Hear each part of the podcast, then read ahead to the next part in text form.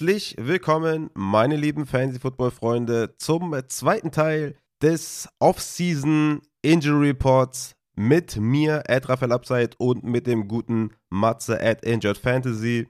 Letzte Woche haben wir ja über signifikante Verletzungen gesprochen von sehr, sehr Fantasy-relevanten Spielern. Hört da gerne nochmal rein, ne? Die ganzen Spieler stehen auch in der Folgenbeschreibung, könnt ihr euch auch durchklicken. Heute geht es natürlich auch um Fantasy-relevante Spieler natürlich, aber in den meisten Fällen dann eher um kleinere Verletzungen, wobei wir hier auch ein paar Spieler drin haben, die natürlich ja auch schon ordentliche Verletzungen haben. Aber äh, größtenteils geht es da um äh, kleinere Verletzungen. Wir haben hier auch noch ein Update zu Brock Purdy gleich noch in der Einleitung. Wir reden noch über Herbert, über Tannehill, Matt Corral, Cooper Cup, Allen Robinson, Rondé Moore, noch ein paar Wide Receiver aus der zweiten Reihe vielleicht. Über Damian Pierce wird noch geredet, über Dolcic und am Ende haben wir noch ein paar Maybacks, die wir behandeln möchten. Da geht es auch ja, um allgemeine Sachen vielleicht auch, ne? Stichwort äh, Kevin Ridley, da ja, da gab es ja einiges, was da ans äh, Tageslicht gekommen ist in seinem Statement. Da gibt es dann im Maybach noch Näheres zu. Aber auch Spieler werden noch in den Maybachs behandelt. Zum Beispiel ein Odell Beckham Jr., ein Stafford, ein Tour, ein J.K. Dobbins, die Chargers Wide Receiver, ob die verletzungsanfällig sind. Justin Ross ist noch Thema. Oder auch ein Kadarius Tony. Also, viel, viel heute dabei. Wird, glaube ich, eine lange Folge. Ich habe richtig Bock, über die ganzen Leute zu quatschen. Bin schon sehr gespannt auf äh, deine Takes, lieber Matze. Aber erstmal die Frage an den Matze. Bist du motiviert? Hast du Bock? Du hast ja nochmal aufgerufen im Discord zu ein paar Mailback-Fragen, also scheinst du hoch motiviert zu sein. Ja, erstmal Hallo auch von meiner Seite. Ähm, ja, ich bin wie immer hoch motiviert. Also, wer mich kennt, weiß, dass ich immer Vollgas gebe. Und ja, was soll ich sagen? Wir sind hier gerade, ne? Free Agency begonnen. Wir sind kurz vorm Draft. Und also, die NFL hat mich auf jeden Fall wieder voll im Griff. ähm, also, ja, hab echt Bock. Ich glaube, es könnte auch ein bisschen länger werden heute, wenn ich mir das so anschaue. Aber ja, wie gesagt, äh, ich bin selbst schuld. Ne? Hab jetzt nochmal nachgefragt, ob es noch irgendwelche äh, Themen gibt, die äh, besprochen werden sollten. Und ja, jetzt sitzen wir hier. Ne? Montags, Viertel nach acht. Let's go. Prime Time auf jeden Fall. Und ich würde sagen, wir starten mit den Quarterbacks und starten mit einem Update zu einem Spieler, den wir letzte Woche besprochen haben, und zwar zu Brock Purdy. Der wurde mittlerweile operiert. Richtig, genau. Also der wurde jetzt, äh, ja, letzt, Ende letzter Woche am Freitag, meine ich, äh, operiert. Und wie es auch angekündigt war, wurde jetzt das äh, UCL-Band im Ellenbogen äh, so operiert, dass es erhalten werden konnte und mit einer internen Schiene noch äh, dabei. Und ja, die Timeline ist so, ja, plus minus Week One. Und äh, es wurde auch, äh, ja, wie wir es fast schon vermutet hatten, auch gesagt, dass er dann ja nach so ungefähr drei Monaten auch wieder langsam anfangen kann, äh, die Pille zu werfen. Ja, es wird halt knackig, ne? Das hatten wir ja auch schon letztes Mal gesagt. Ähm, und ich glaube, da ist dann im Endeffekt jetzt auch die Quarterback-Frage erstmal geklärt bei den 49ers, sofern jetzt heute nicht noch irgendwas äh, Verrücktes passiert und ja, irgendein Veteran reingeflogen kommt. Aber ja, wie gesagt, äh, Brock Purdy Week 1 plus minus, könnte auch Woche 3 sein, Woche 4, wenn es schlecht läuft. Also Woche 1 ist da, glaube ich, schon äh, ja, sehr straff bemessen und da muss auch wirklich alles perfekt laufen, damit das auch okay. wirklich dann zu Woche 1 fit wird. Ja. Ja, ich denke, die größten Quarterbacks sind jetzt auch schon durch. Also Aaron, ähm, Aaron Rodgers ist jetzt bei den Jets. Jimmy G, perfekte Überleitung, ist jetzt bei den Raiders. Kommen wir dann zu Jimmy G. Der hatte ja eine Foot Fracture in Woche 13, ist damit acht Wochen oder acht Spiele ausgefallen. Den wollte ich jetzt hier nochmal reinnehmen. Was kann man zu Jimmy Garoppolo sagen? Was erwartest du äh, ja, von seiner Timeline her? Wird er das Training Camp äh, schaffen? Wird er gut vorbereitet sein? Wird das alles ausheilen? Und wird er Devonta Adams zurück in die Top 3 Wide Receiver Spur bringen? Ja, das kann ich dir natürlich nicht sagen, aber was ich dir sagen Sag kann. Sag es mir, Junge. zu seinem Fuß auf jeden Fall. Ähm, genau, das war in Woche 13 gegen Miami, hat er sich da relativ ja, schwer verletzt, beziehungsweise dachte man, dass da ja ein kleiner Totalschaden ist im Fuß. Ähm, das hat sich dann Gott sei Dank nicht herauskristallisiert. Also es ist keine klassische Liz Frank Injury, wo wir alle wissen, dass das ein bisschen komplizierter werden kann und äh, wie äh, zunächst vermutet, dass eine OP äh, benötigt werden muss. Das war zum Glück auch nicht der Fall. Es war kein Bandschaden da. Also es war wohl auch ein relativ äh, unkomplizierter Bruch, der auch ohne Operation heilen konnte. Und äh, dann gab es ja dann im Laufe der ähm, weiteren Saison und auch gerade dann noch in den Playoffs dann das Gerücht, dass er vielleicht dann doch noch mal spielen könnte im mhm. ähm, NFC Championship Game ja, es war natürlich Schwachsinn ohne Großtraining und sowas. Und bei Brock Purdy lief es ja soweit ganz in Ordnung. Und ja, deswegen kam er natürlich dann nicht mehr zum Einsatz in der Saison. Und er ist auch offiziell, das haben auch schon damals die 49ers-Verantwortlichen äh, gesagt, zu den OTAs äh, Mitte April, Ende April ready. Okay, das ist natürlich sehr, sehr gut für Jimmy und für die Raiders. Dann können wir zum nächsten Quarterback kommen und das ist Justin Herbert. Den hat es noch auf die Liste gepackt. Was ist mit äh, Justin Herbert, der vielleicht seinen Running Back verliert mit Austin Eckler? Der hat ja anscheinend irgendwie eine Trade-Anfrage gestellt. Was da dran ist, weiß ich nicht, aber fand ich schon sehr interessant. Deswegen, äh, Justin Herbert. Ja, Justin Herbert äh, wurde an der Schulter operiert, aber ja, zum Glück nur an der linken Schulter, also nicht an seiner Wurfschulter. Äh, das Ganze ist am 25.01. dieses Jahres passiert und es wurde das äh, ja, untere Labrum wieder fixiert. Also scheinbar ist ihm da, ich weiß jetzt gerade gar nicht mehr, ich glaube es war Woche 17 oder 18, also es war jetzt nicht mehr, nee, es war, ich glaube es war nicht mehr Fantasy-relevant. Äh, ich glaube es müsste Woche 18 gewesen sein. Und äh, ja, wie gesagt, da ist eben äh, scheinbar die Schulter so ein bisschen subluxiert und wieder reingesprungen. Ja, auf jeden Fall, wie gesagt, das Labrum war hinüber und hat, weil er stand auch nur eine Woche dann kurz auf dem Injury Report und ja, hat dann mit dieser Verletzung durchgespielt, also durchgespielt, also das eine Playoff-Spiel, was sie halt hatten. Äh, und äh, das ist dieselbe Verletzung, wie sie Baker Mayfield hatte, Anfang der Saison 2021. Ähm, da wisst, der eine oder andere erinnert sich vielleicht noch daran, da ist Baker Mayfield da ja nur noch mit, Krü mit Krücken sozusagen auf dem Platz rumgelaufen, weil er ja überall Wehwehchen hatte und äh, ja, so eine Labrum-Verletzung ist natürlich schon sehr beeinflussend, sage ich jetzt mal. Also gerade so im gesamten Bewegungsablauf. Klar, es ist natürlich nicht die Wurfschulter, aber jedes Tackle, jeder Sack ist natürlich da maximal kritisch, weil die Schulter wieder auskugeln kann. Das Ganze wurde jetzt wieder gefixt. Ähm, ja, hat ungefähr drei Wochen eine Schiene angehabt und sollte dann spätestens zum Sommercamp wieder fit sein. Meistens kann man so nach äh, ja, zwei bis drei Monaten wieder mit Kraftübungen anfangen. Also spätestens zum Sommer sollte Justin Herbert dann auch wieder äh, bei 100 Prozent sein. Ja, ich kann mich noch an die Rippenverletzung erinnern, die er da in Woche 2 hatte, womit er sich auch rumgeschleppt hat, ne, wo er das Spiel auch zu Ende gespielt hat, da in Woche 2. Das war ziemlich heftig. Und ich sehe gerade hier, in der Preseason 2022 hatte er ein Torn-Labrum. Also anscheinend ist das dann vielleicht hm aus dieser Zeit mit in die Saison genommen wurden und dann nach der Saison, also damit er nicht länger ausfällt oder den Start der Saison verpasst, wurde das jetzt gefixt. So scheint es mir zumindest. Mhm, mh. Würde das, das Sinn machen? Ich gar nicht mitbekommen damals. Äh, ja, grundsätzlich klar. Also wie gesagt, das ist so eine, ja, das ist ja im Endeffekt das, was äh, Devin Cook halt die ganze Zeit mit sich rumgeschleppt hat. Also ich glaube, der hat mhm. sich ja zwei Jahre oder drei Jahre nicht operieren lassen an der linken Schulter. Mhm. Was wir ja letztes Mal besprochen hatten, was er jetzt endlich gemacht hat. Was er jetzt getan hat. genau, weil es einfach besser ist, ja, wenn man noch ein bisschen Football spielen möchte. Und äh, ja, im Endeffekt, ja, genau dasselbe hat wahrscheinlich jetzt dann Herbert gemacht. Das habe ich damals gar nicht mitbekommen. Das ist ja jetzt ja, bin ich ja entsetzt. Ja, dafür bin ich da, ne? Ja, ist immer gut. vier, vier Ohren hören mehr als zwei ist der Sidekick doch für was gut. Das ist so wichtig. So, dann ja. kommen wir zu Marcus Mariota. Der hatte Knee-Sprain in Woche 13, hat damit vier Spiele verpasst. Ich weiß gar nicht, ob da wie viel da dran ist, ob man das vielleicht ein bisschen vorgeschoben hat, um äh, Desmond Ritter noch ein paar Spiele zu sehen. Oder wie schlimm die Verletzung wirklich war, oder ob er nach ein, zwei Spielen hätte eigentlich zurückkommen können. Aber du wirst mir jetzt mehr sagen, was mit Marcus Mariota ist. Ja, also äh, so wie berichtet wurde, ist das auch wirklich äh, eine chronische Knieproblematik, spricht meistens für eine Meniskusgeschichte. Das sind halt so Dinge bei einem, bei einem ja, leichten bis milden Meniskusriss, das muss man nicht zwingend operieren direkt, aber äh, das bringt natürlich schon gewisse Symptome dann mit sich, ne? nach starker Belastung, Schwellung, Schmerzen im Knie und Mariota hat sich wahrscheinlich gedacht, nee, jetzt bin ich mal wieder Starter, jetzt ziehe ich das auch durch und gehe dann nicht direkt wieder auf IR. Und äh, ja, dann ging es dann los, ne? Dann wurde er gebencht und dann hieß es, da war das, da, damit war er ja nicht ganz einverstanden, so wie man hört und, und lesen konnte.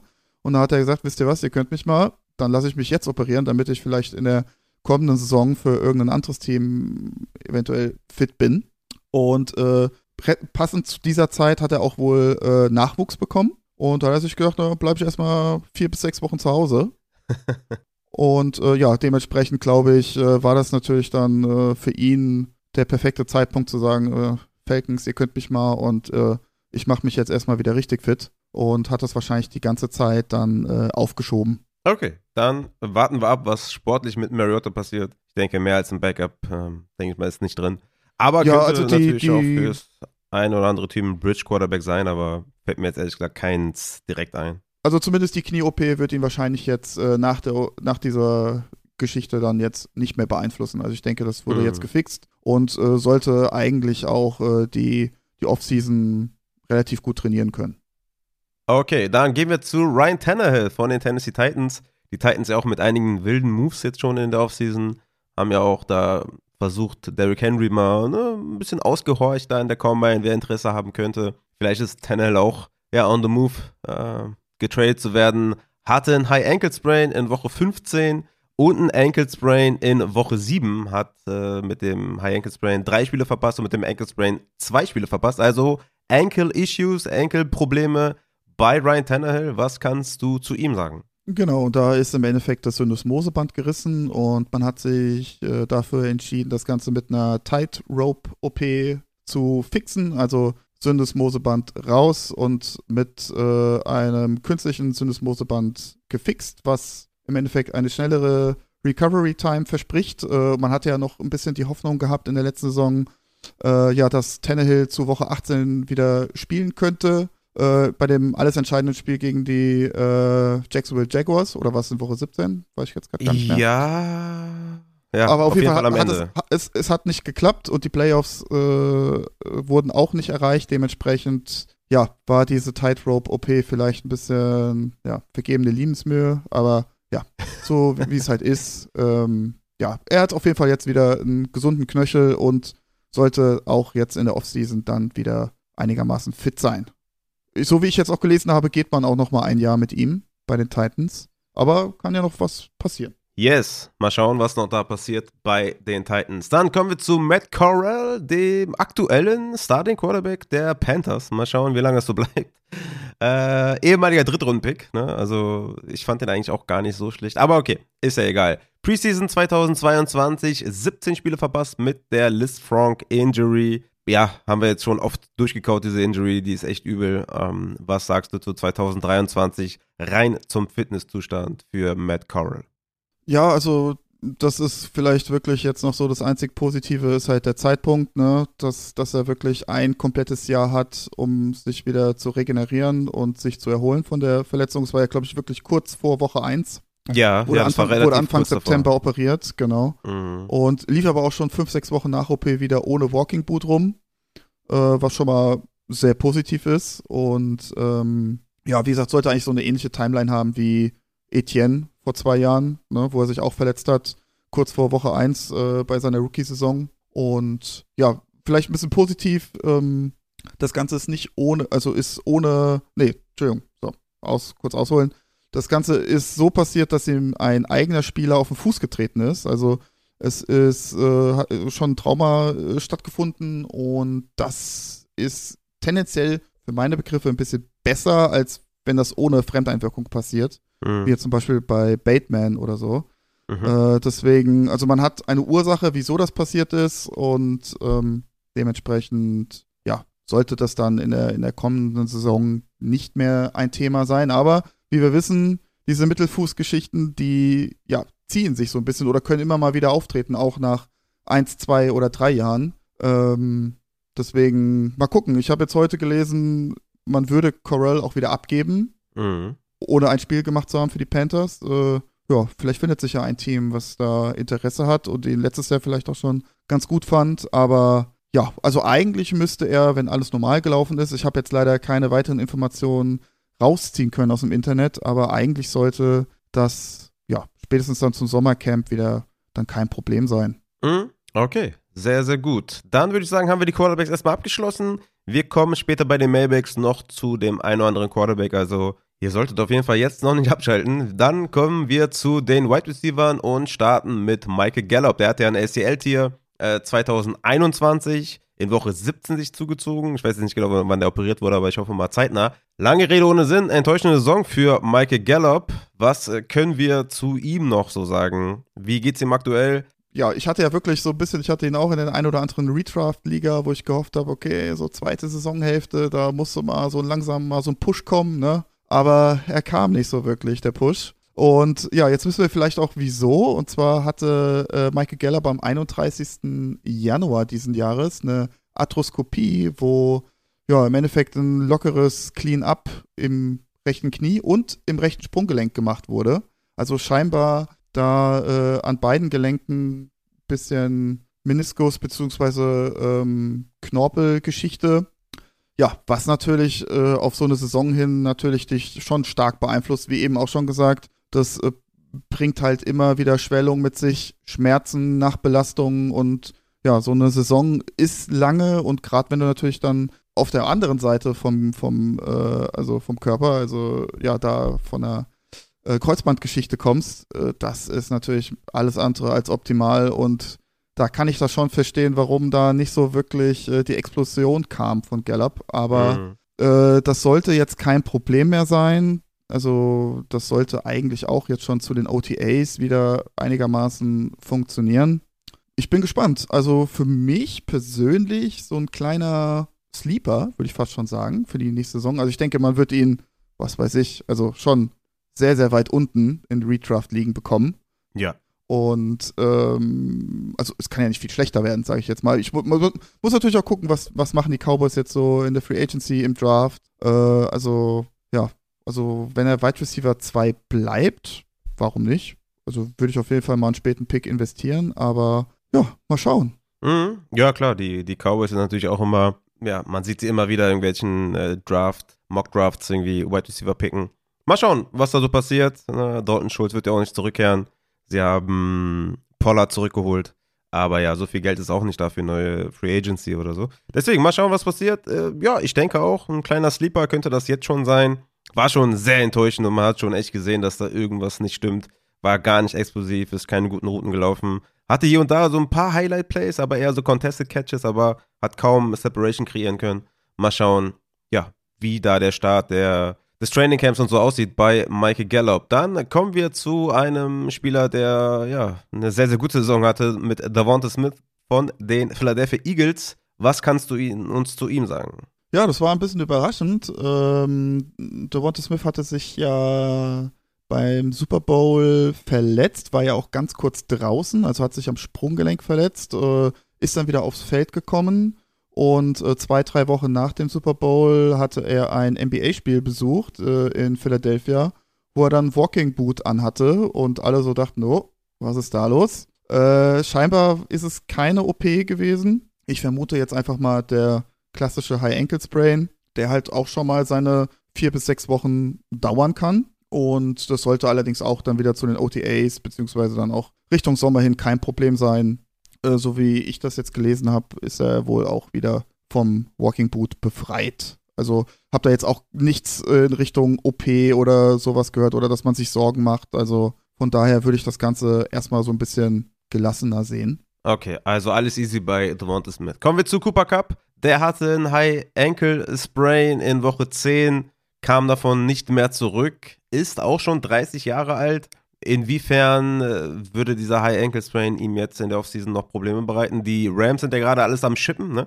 Verkaufen gerade alles, was geht. Ja, gut, was heißt verkaufen? Kriegen momentan irgendwie nicht so viel Gegenwert, wie man sich vielleicht erwarten würde. Aber Cooper Cup, äh, wie sieht's aus? Ja, auch da wurde eine Tightrope-OP durchgezogen. Also auch da sind das Moseband äh, hinüber gewesen. Und auch da hatte man ja dann noch so ein bisschen äh, die Hoffnung, dass es für die Rams noch um irgendwas geht, Richtung Playoffs. Aber da waren sie ja dann doch am Ende meilenweit von entfernt, sodass man gesagt hat, hier komm, Cooper, ruh dich aus, lass gut sein für dieses Jahr. Und ja. Ähm, ja, auch da, das sollte eigentlich, wenn alles normal läuft, wieder dann Richtung äh, Saisonvorbereitung kein Thema mehr sein. Äh, generell natürlich, äh, was immer so eine gewisse Problematik bei solchen Sprunggelenksverletzungen äh, mit sich bringt, ist halt einfach, dass die Beweglichkeit vielleicht nicht mehr so da ist, wie sie vor einer Verletzung war, was wiederum für Probleme dann in der, in der Beinmuskulatur äh, bringt. Also sei es jetzt mal ein Hamstring oder ein Oberschenkel, eine Wade, die dann zwickt, ne? Gluteus-Muskulatur. Äh, und die Gluteus-Muskulatur, also sprich unsere Gesäßmuskulatur, ist natürlich auch sehr, sehr wichtig für unsere äh, Beinachsenstabilität. Und wenn ich die natürlich, wenn die nicht gegeben ist, äh, das bringt natürlich dann auch wieder ähm, ein gewisses Risiko, was Knieverletzungen oder Sprunggelenksverletzungen, also mal so ein, so ein Umknicken, ne, so ein Lateral Ankle Sprain oder sowas. Aber äh, wie gesagt, bei der bei einer profimedizinischen Abteilung muss ich eigentlich davon ausgehen, dass da ordentlich nachgeschaut wird und äh, das Cooper Cup oder beziehungsweise alle anderen NFL-Profis da äh, ja, fit sind, was das angeht. Mhm. Okay, dann kommen wir zum noch Teamkollegen Alan Robinson, der ist ja auch irgendwie dabei verschifft zu werden. Der hatte ja auch Probleme am Knöchel, ne? hatte ja diesen Ankle Sprain, dann eine Stressfraktur, beides zusammen, Woche 11, verletzt, ich glaube, dann sieben Spiele verpasst oder sechs Spiele verpasst. Mm, ich hatte auch noch einige Retweets gesehen äh, zu Allen Robinson, dass das wohl auch viel damit zusammenhing, dass ja, die Saison irgendwie nicht so geil war, ähm, obwohl es dann ja quasi erst in Woche 11 passiert ist, aber das wohl auch irgendwie Auswirkungen noch hatte von 2021, wo er einen Ankle Sprain hatte. Keine Ahnung, was sagst du zu Allen Robinson allgemein?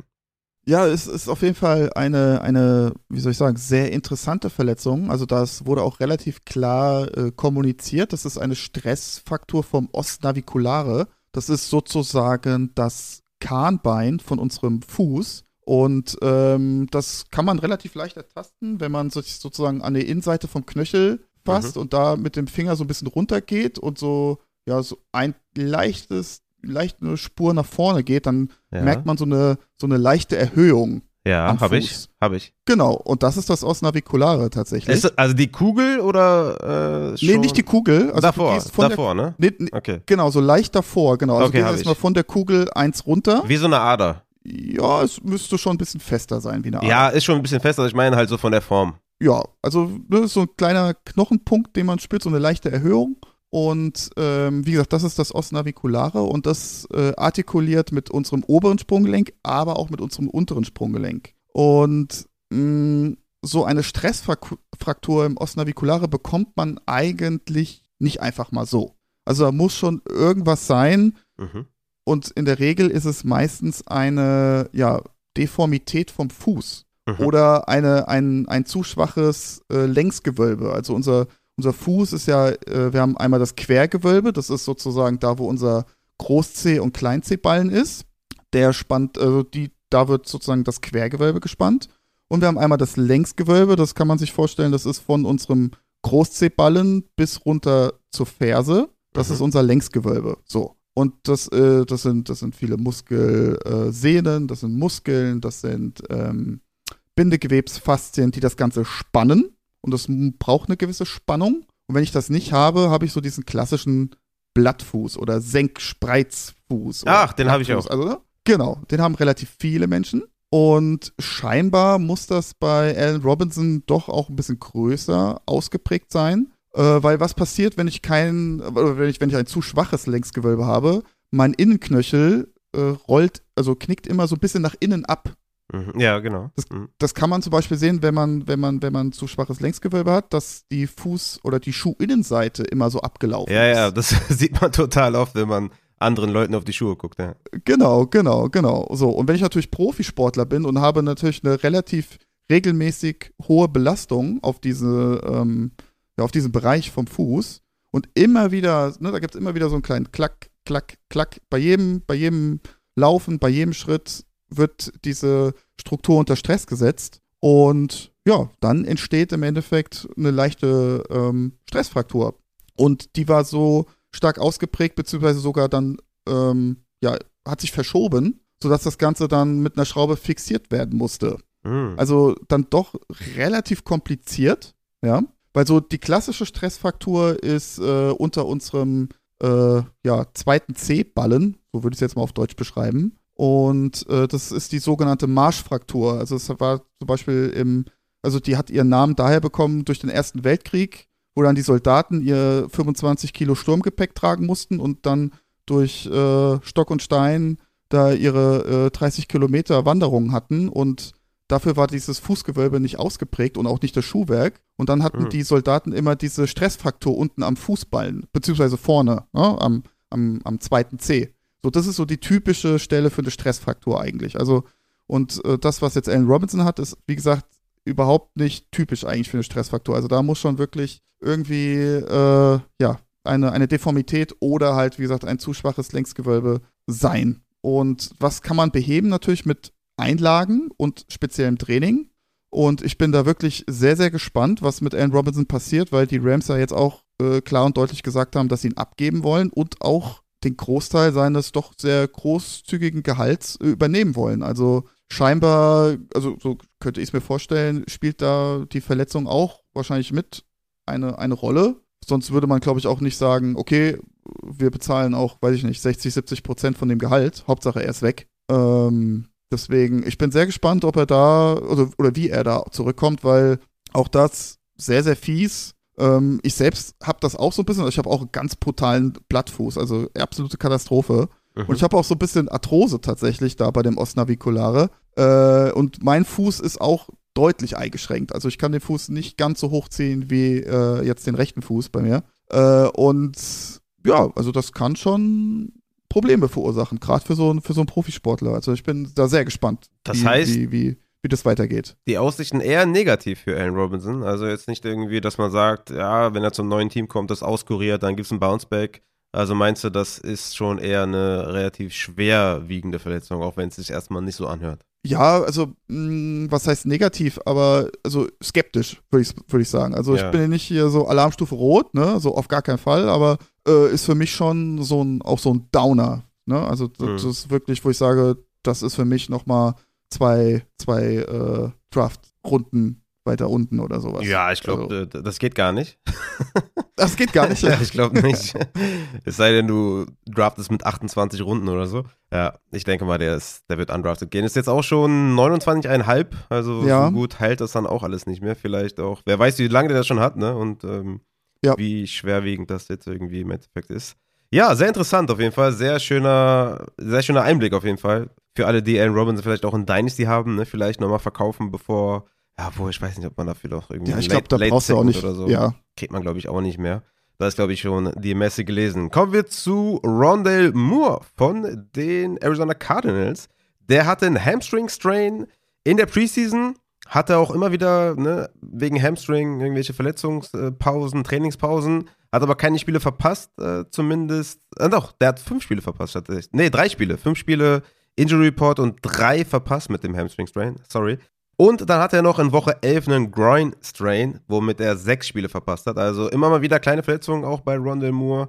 Was äh, können wir zu ihm sagen? Genau, genau, genau. Ja, der Kollege hat immer auch wieder, ne, so ein kleiner Tony, fast ja. schon, kann man sagen. Hm. Äh, und er wurde tatsächlich auch operiert Ende November an beiden Leisten und hatte, ja, tatsächlich an beiden Leisten eine sogenannte Sportshernia. Ah. Also die Verletzung die Verletzung, die ähm, Bateman zum Beispiel hatte in seiner Rookie-Saison. Ne? Müsste es gewesen sein, genau. Mhm. Wo, wo er auch lange ausgefallen ist. Also da ist die Recovery-Zeit auch so bis zu zwölf Wochen, also drei Monate. Sollte eigentlich dann auch, ne, wie gesagt, Ende November, das müsste eigentlich dann auch zu den OTAs wieder einigermaßen funktionieren. Zudem kam noch hinzu, dass er sich im Januar den kleinen Finger rechts äh, ja einmal um 90 Grad äh, ausgerenkt hat das wurde dann gerade mit operiert.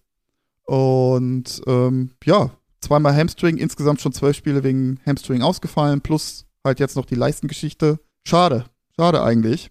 Mhm. Eig eigentlich ganz nicer Spieler und jetzt gerade dann auch jetzt noch, wenn Hopkins äh, weggeht, eventuell.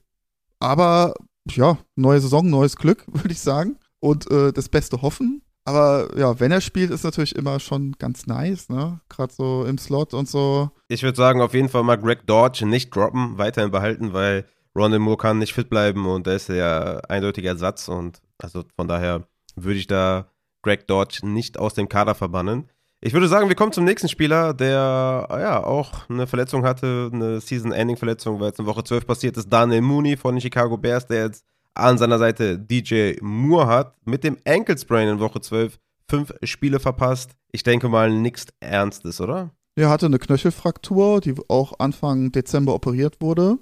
Und äh, laut Eberfluss äh, soll er wohl im Frühling wieder fit sein. Also auch da OTAs sind wohl Ziel. Äh, so wie ich das gelesen habe, naja, da hieß es dann, naja, Anfang oder beziehungsweise Anfang von den OTAs, da machen wir ja nicht so viel auf dem Platz, aber dann so Richtung Mai sollte er dann auch wieder auf dem Platz was machen können. Und äh, aber es soll wohl eine nicht ganz so komplizierte OP gewesen sein. Also von daher so eine, so eine Knöchelfraktur, wenn die nicht irgendwie verschoben ist oder mit großartig Platten und sowas versorgt werden muss, dann heilt das eigentlich ganz gut und auch relativ schnell. Das ist schon mal ganz gut. Ich glaube, dieselbe Verletzung hatte jetzt auch Jarvis Landry, oder? Kann das sein? Äh, nee, also der hatte keine, also wie ich das gelesen habe, keine Fraktur. Er hatte mehrfach High Ankle Sprain in der, in der letzten Saison, ne? Also in der Woche drei hat er sich schon mal mehrere Bänder äh, im Sprunggelenk äh, verletzt ähm, war ja dann einige Zeit raus und hat das nie so richtig ausheilen können. Und äh, dann in Woche 15 dann nochmal endgültig dann dieselbe Verletzung wieder aufgerissen. Und das war, glaube ich, so das Problem, dass er halt nie zu 100% fit war und dann das Ganze sich nochmal, ja, re-injured hat. Mhm. Und ja, wird halt jetzt auch 30, ne? Also Jarvis Landry. Mhm. Und äh, ich bin gespannt, wo er unterkommt. Mhm. Ja, ich denke, vielleicht könnte der günstig werden für das eine oder andere Team, was so ein bisschen Wide Receiver Hilfe braucht. Ich weiß halt nicht, ne? Enkel und so kann man eigentlich ganz gut auskurieren, oder? Meinst du, das Alter ist schon jetzt so weit fortgeschritten, dass das schon eine Red Flag ist oder so? Nee, Red Flag nicht, aber es ist, ähm, wie soll ich sagen, also ich glaube, für viele ist er jetzt unten durch, würde ich jetzt mal mhm. sagen, ne? Für viele Fantasy-Owner, weil sie sagen, naja, er ist immer verletzt und er ist schon alt und bringt nichts, aber äh, ist, meiner Meinung nach besteht da schon die Möglichkeit, dass man, dass er da nochmal so einen zweiten Frühling erlebt, vielleicht irgendwo in einer, in einer schönen weiß ich nicht, Wide Receiver 2, 3 Rolle, vielleicht bei einem guten Team, mhm. was vielleicht auch sogar Contender ist, keine Ahnung. Äh, ja, warum nicht? Also jetzt wegen dem High Ankle Sprain, da, da ist jetzt genug Zeit, das auszukurieren. Äh, laut Social Media geht es ihm auch ganz gut. Hat er da super, super sexy Fotoshooting mit seiner Freundin oder Frau, keine Ahnung. Der ist auch ein ganz hübscher, finde ich, der Jarvis. Ja, ist ein Live-Labor auf jeden Fall. Mhm. Ja, ich schau mal gerade hier so, was der sonst so für Verletzungen hatte, so seine Karriere lang. Da ist gar nicht viel Knöchel dabei. Er hatte 2019 ja. Knöchel und dann erst jetzt halt hier 2022 in Woche 4 und in Woche 15 acht Spiele verpasst mit Knöchel. Also, ja, könnte vielleicht ja. eine ganz solide Option noch werden, PPR-wise oder so, ne? Könnte der vielleicht noch die ein oder anderen Punkte machen, je nachdem, wo er dann aufläuft 2023. Also auch ganz interessant. Dann würde ich sagen, kommen wir zu Nico Collins von den Houston Texans. Der hat ja auch einen neuen Wide Receiver Kollegen mit Robert Woods. Den haben wir heute gar nicht dabei, ne? Sollten wir den nochmal reinsneaken gleich? Naja, schauen wir mal, ob wir den noch reinsneaken können. Nico Collins hatte einen Groin Strain in Woche 7, hat er zwei Spiele verpasst und einen Foot Sprain in Woche 13, fünf Spiele verpasst. Da hatten wir uns ja erhofft, dass er da im Saison-Endspurt noch ein paar Punkte macht, ja, und dann leider verletzt raus, ganze Saison verpasst dann ab Woche 13. Was können wir zu Nico Collins sagen? Ja, da, das ist tatsächlich so ein Spieler, wo man relativ wenig im Internet leider findet. Ähm, es ist nicht beschrieben, was für eine Fußproblematik er hat. Äh, was wir auf jeden Fall wissen, er ist auch schon ja, 2021 drei beziehungsweise dann ja mit dem, mit dem verletzten Spiel vier Spiele ausgefallen. Zweimal tatsächlich gegen die Browns, also zweimal gegen die Browns gespielt und zweimal am, am selben Fuß verletzt. Das ist auch ein bisschen bitter. Vielleicht sollte er da gar nicht mehr spielen einfach. Was haben die für einen Rasen? Und ähm, Oh, das weiß ich gar nicht. Aber das war gleich, einmal war heim und einmal auswärts, meine ich. Ah, okay, okay.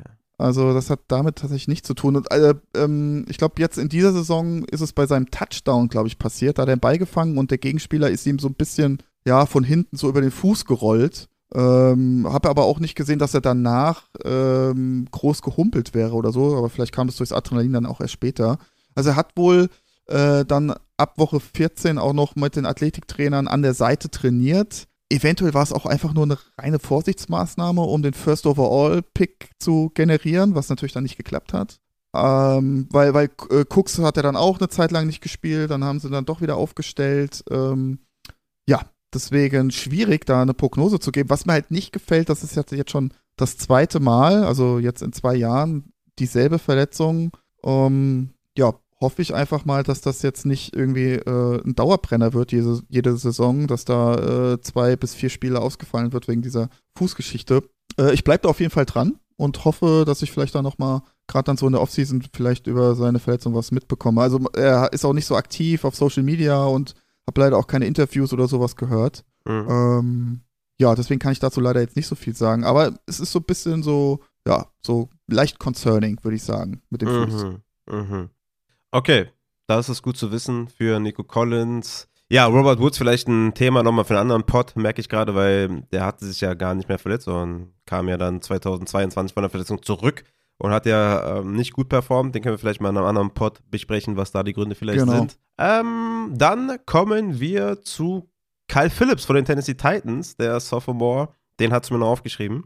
Ja, da fand ich vielleicht noch ganz spannend. Also, das ist ja mein äh, Draft-Crush gewesen letztes Jahr. Mm. Ich fand den ja mega nice. Hatte richtig okay. Bock auf den erstes Spiel war ja auch echt nice, ne? Hat er, ja, ja. Glaub, was waren es, äh, bisschen mehr wie, äh, was, elf PPA-Punkte oder mehr sogar, ich weiß gar nicht mehr.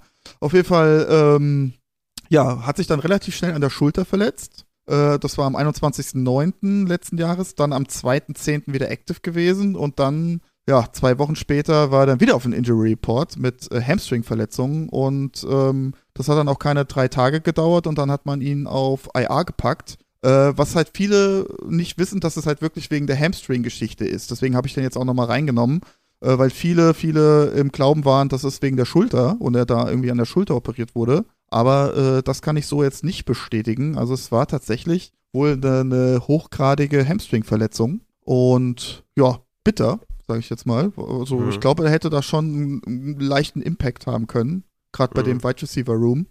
Ja. Ähm, ist ja jetzt auch nicht schlechter geworden, ne? Woods ist ja auch wieder weg, also von daher. Genau, mal schauen, was da jetzt noch so reinkommt. Aber könnte ich mir auch vorstellen, dass da vielleicht ein bisschen, äh, ja, nächste Saison ein bisschen mehr geht. Ja. Äh, sofern er natürlich fit bleibt. Yes, don't sleep on Kyle Pitts, äh, Kyle Phillips, sorry, Kyle Pitts. ja, Kyle Pitts auch beide nicht, können wir reinnehmen, beide. Don't sleep on them. Okay, dann äh, würde ich sagen, kommen wir zu Sterling Shepard. Den hat sie mir noch äh, aufgeschrieben im Nachhinein. Äh, ist ja zu einem Minimum-Veteran-Deal zu den Giants zurückgekommen ist ja nach seiner, ach, ich glaube, der hat Achillessehnenriss sogar gehabt 2021. Genau, genau. Hatte er jetzt den ACL-Tier in Woche 3 2022. Also, ja, also man kann da schon von reden, dass es nicht so geil ist äh, für einen 30-Jährigen da erstmal Achillessehnenriss, dann Kreuzbandriss. Ja, ich denke mal, deswegen auch der Veteran Minimum, weil er auch ein Leader ist in der Kabine und so. Aber was kann man fantasy-wise noch erwarten von Sterling Shepard? Ja, also äh, das war natürlich mega unglücklich, ne? Also er hat sich, der sah ja echt gut aus, ne? Nach seiner Achillessehnen-OP. Also deutlich besser als die ganzen Running Backs. Und ähm, der Verletzungshergang oder Vorgang, der war natürlich auch mega strange, ne? Ich weiß nicht, ob du noch die Bilder im Kopf hast. Einfach straight äh, Line, geradeaus gelaufen, war schon mehr oder weniger am Ausjoggen und dann fährt's ihn rein mhm. äh, ins linke Knie, ohne große Rotation, ohne Gegner, ohne nichts äh, ja, wo ich erst dachte, oh, scheiße, da hat sich die Quadrizepssehne oder sowas gerissen, weil er sich so instinktiv vorne ans Knie gefasst hat. Äh, ja, stellt sich dann raus, doch ähm, Kreuzbandriss. Auch ein mhm. cleaner Kreuzbandriss, also scheinbar kein Meniskus oder sowas mit dabei, was schon mal positiv ist. Und ähm, Besonderheit hier, man hat erst noch mal vier Wochen gewartet mit der OP. Scheinbar war die Schwellung relativ groß, äh, sodass man erst so ein bisschen Reha-Programm gemacht hat und ein bisschen Muskelkräftigung und versucht hat, die Schwellung wieder rauszukriegen. Und Ende Juli sind diese magischen neun Monate rum bei ihm. Also auch da Sommercamp eigentlich, wenn alles glatt läuft und äh, die Heilung gut verläuft, äh, ist er da wieder mit im Boot. Äh, ja, 30 Jahre, ne, man kennt's. Also so viele äh, Wide Receiver sind da nicht wieder zurückgekommen, beziehungsweise positiv zurückgekommen, Fantasy-wise. Mhm. Ähm, aber ja, warum nicht? Also der Kollege hat auch, der RS-Score ist gar nicht so verkehrt bei ihm, aber wie gesagt, das hatten wir schon im Teil 1 besprochen, da machen wir nochmal eine Sonderfolge. Ja, man muss echt sagen, Sterling Shepard nach dieser Achillessehnenverletzung echt Target-Magnet gewesen für Danny Jones. Eine vier Tage zur Woche 1 und dann 20 Tage zur Woche 2 und 3, also 10 jeweils. Also schon echt beeindruckend gewesen, ja, und dann halt der Kreuzbandriss. Schauen wir mal. Mal schauen, was die Giants überhaupt auf Wide Receiver machen. Ne? Das sollten ja im Draft auf jeden Fall was anvisieren. Haben wir jetzt Daniel the Goat wieder zurück. Naja. ja, wie, wie, ja, das war, äh, ich, ich muss ja mal kurz hier, kurzes Off-Topic. Du warst ja jetzt die letzten zwei Tage bei mir absolut äh, allgegenwärtig. Und zwar lag es daran, dass äh, mein Twitter, äh, meine Twitter-App irgendwie so einen kleinen Bug hatte Und zwar wurde mir permanent dein äh, Tweet angezeigt, was du zu, zu äh, ich weiß gar nicht, zu, zu welchem, zu welchem Giant-Spieler war das denn? Barclay oder, oder Daniel Jones? Der war immer oben ich, und, und ich konnte ja. das nicht aktualisieren. ja, habe ich über die ganzen, habe ich die ganzen äh, Tweets von dir immer gelesen. Ja. War aber, war, war der Tweet negativ oder positiv? Nee, der war negativ. Ja, ja, ja. ja dann äh, völlig zu Recht, dass der nicht weggegangen ist, weil das sollte jeder mitbekommen, dass ich dem Ganzen negativ gegenüberstehe. Okay, dann würde ich sagen, haben wir die Wide Receiver auch abgehandelt. Nee, wir haben noch John Matchy. Wie konnte ich den vergessen? Der hat ja auch eine irre Leidensgeschichte hinter sich. Und da bin ich auch mal gespannt, was du da zu ihm sagen kannst. John Matchy von den Texans. Ja, ich glaube, die meisten haben es mitbekommen. Hat ja dann kurz nach dem Draft die Diagnose Leukämie bekommen. Äh, natürlich unfassbar traurig, unfassbar schade, gerade für so einen jungen Menschen. So eine Diagnose. Aber äh, es gibt positive Nachrichten. Also die Verantwortlichen der Texans sind da frohen Mutes, dass er tatsächlich auch schon bei den OTAs ein bisschen was mitmachen kann. Hm. Also er scheint wohl auf einem sehr, sehr guten Weg zu sein. Und ähm, was vielleicht viele Leute jetzt nicht mehr so auf dem Schirm, ha Schirm haben, äh, er hatte natürlich auch Ende 2021 im SEC äh, Championship Game sich einen Kreuzbandriss geholt, 2021. Hm. Ja, ja. Also, ähm, ja, da kommt er natürlich auch nochmal dann von dem Kreuzbandriss zurück. Natürlich jetzt mit äh, ja, zwei Jahren Regenerationszeit, aber ich glaube, die Regenerationszeit, da lag der Fokus auf was anderem. Mhm. Ähm, ja, ist natürlich super schwer, das einzuschätzen, ne, inwieweit er da noch äh, ja, belastbar ist, Kondition etc. Ähm, ja, ich glaube, das wird einfach dann die Zeit zeigen. Und aber ich denke, da werden wir auch äh, viele, viele Videos dann auf Twitter und Co. sehen. Ich glaube, da werden die, die, die, äh, die Presse wird da schon ein ja, großes Auge drauf werfen, wie Matchy sich so macht. Aber auch da, ja, vielleicht, wenn man da irgendwie Dynasty-wise den irgendwie mit, weiß ich, in irgendeinem Paket mit einschnüren kann oder so, für, für eine gewisse Upside, warum nicht? Mhm. Ja, klar. Also könnte ja auch ein Sleeper werden, je nachdem, wie er zurückkommt. Ich war eigentlich ziemlich großer Fan von ihm, muss ich sagen. Aber okay, ja. schauen wir mal, wie das da bei den Texans aussieht im Wide Receiver Core und ob er da ein bisschen Neues machen kann. Dann haben wir die Wide Receiver auch abgehandelt und kommen noch zu ein paar Running Backs und noch zu Greg Daltic auf Titan und dann kommen wir zu euren Fragen. Also, auf Running Back haben wir noch Damian Pierce von Houston Texans, viele Texans-Spieler hier. Ähm, hatte den High Ankle Sprain in Woche 14, hat dann die restlichen vier Spiele verpasst. Ich denke mal, wir können davon ausgehen, sofern die Texans da in der Free Agency und im Draft nichts machen, dass Damian Pierce da der Leadback weiterhin sein wird und äh, ich denke mal, die, der High Ankle Sprain wird ihn da nicht beeinträchtigen 2023. Genau, also hatte auch keine Operation und ich hatte ein Interview von ihm am 5.2. gesehen, wo er auch gesagt hat, er ist eigentlich jetzt auch schon wieder komplett fit und ready, also von daher, äh, ja, keine Einschränkungen, was Damien Pierce angeht. Okay, dann kommen wir noch zu Rashad Penny, der Free Agent ist, ein wie ich finde, underrated Free Agent. Ähm, natürlich ist er geplagt von Verletzungen, aber den kann man nicht mal kurz reinsneaken und äh, schauen, was er noch so produzieren kann. Aber was sagst du zu Rashad Penny? Ja, der hatte natürlich dann jetzt im Vergleich zu der einen oder anderen Verletzung, die wir jetzt schon besprochen hatten, dann doch eher die komplizierte Sprunggelenksverletzung. Äh, da war einmal die Fibula äh, gebrochen, also das Wadenbein, äh, dann das Syndesmoseband gerissen und das Innenband vom Knöchel, was verhältnismäßig selten reißt tatsächlich. Mhm. Was auch ein sehr, sehr starkes, sehr, sehr festes Band ist, was sehr, sehr viel Stabilität für das Sprunggelenk äh, gibt. Und ähm, ja, wenn das geflickt werden muss, das ist schon arg und kann auch äh, längerfristig dann für so ein bisschen Probleme verursachen. Auch gerade da Beweglichkeit vom Sprunggelenk, großes Thema. Und äh, ja, wie gesagt, eine sehr komplexe Verletzung. Oh, er hat natürlich jetzt elf Monate Zeit zur Recovery. Also die OP war am 11.10. Äh, ich bin gespannt, wo er unterkommt. Ich könnte, ich weiß, ich könnte mir sowas vorstellen wie äh, Patriots oder so, wo dann wieder das ganze Backfield zerstört ist. Aber ähm, ja, also sehr kompliziert. Da bin ich auch gespannt. Da habe ich auch so ein paar Fragezeichen im Kopf. Ja, wie das so aussehen wird, wie, wie frisch er dann aussieht. Ähm, oftmals auch mit so ein paar Komplikationen verbunden, gerade so überschüssiges Narbengewebe und so ist da gar nicht mal so selten. Mm. Kann ich aus eigener Erfahrung auch sprechen. Oh, okay, okay. Ja, dann schauen wir mal, wie da die Recovery aussieht bei Rashad Penny und wo er unterkommt. Kommen wir noch zum äh, Christian Spezi, Antonio Gibson.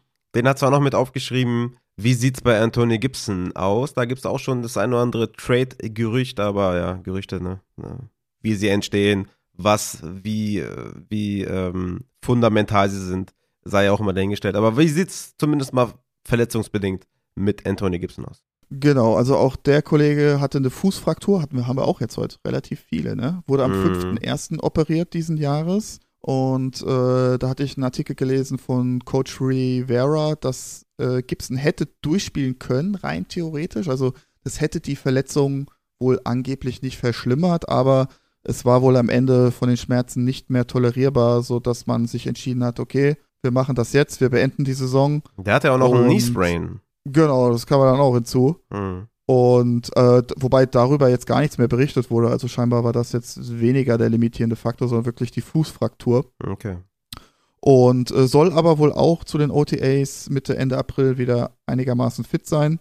Ich hatte mal was gelesen, dass er äh, nur 1,2 Millionen Dollar dieses Jahr verdienen soll. Ich sag mal so, das ist natürlich Preis-Leistung, denke ich mal, durchaus in Ordnung, sodass ich denke, dass er schon da bei den Commanders nochmal bleiben wird. Also wüsste ich jetzt nicht, ob das jetzt so einen großen Mehrwert hätte, ihn da abzugeben für 1,2 Millionen dieses Jahr. Ja, ist ja auch immer ganz äh, merkwürdig, wie, die, wie der eingesetzt wird, ne? War irgendwie bei der Combine irgendwie ein kurzes Thema.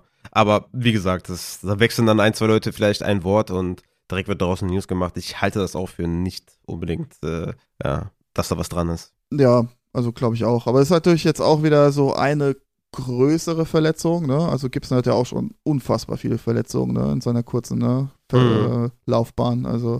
Aber ich sehe gerade hier, Base Salary ist 2,7 Millionen und Capit ist 3 oh, Millionen. 3 Millionen. Oh, okay. Also von daher. Ja gut, dann ja, schon doch ein bisschen mehr. Könnte man schon ein bisschen was sparen. Dead Cap ist 286.000. Also ja, 2,7 Millionen könnte man da sparen.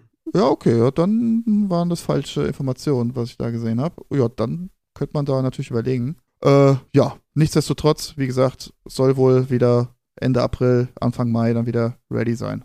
Okay. Dann kommen wir noch zum äh, Tight End Greg Dulcich. Der hatte auch einen Hamstring-Strain in Woche 16. Wie sieht's aus mit dem, ja, schönsten Schnurrbart momentan in der NFL, glaube ich.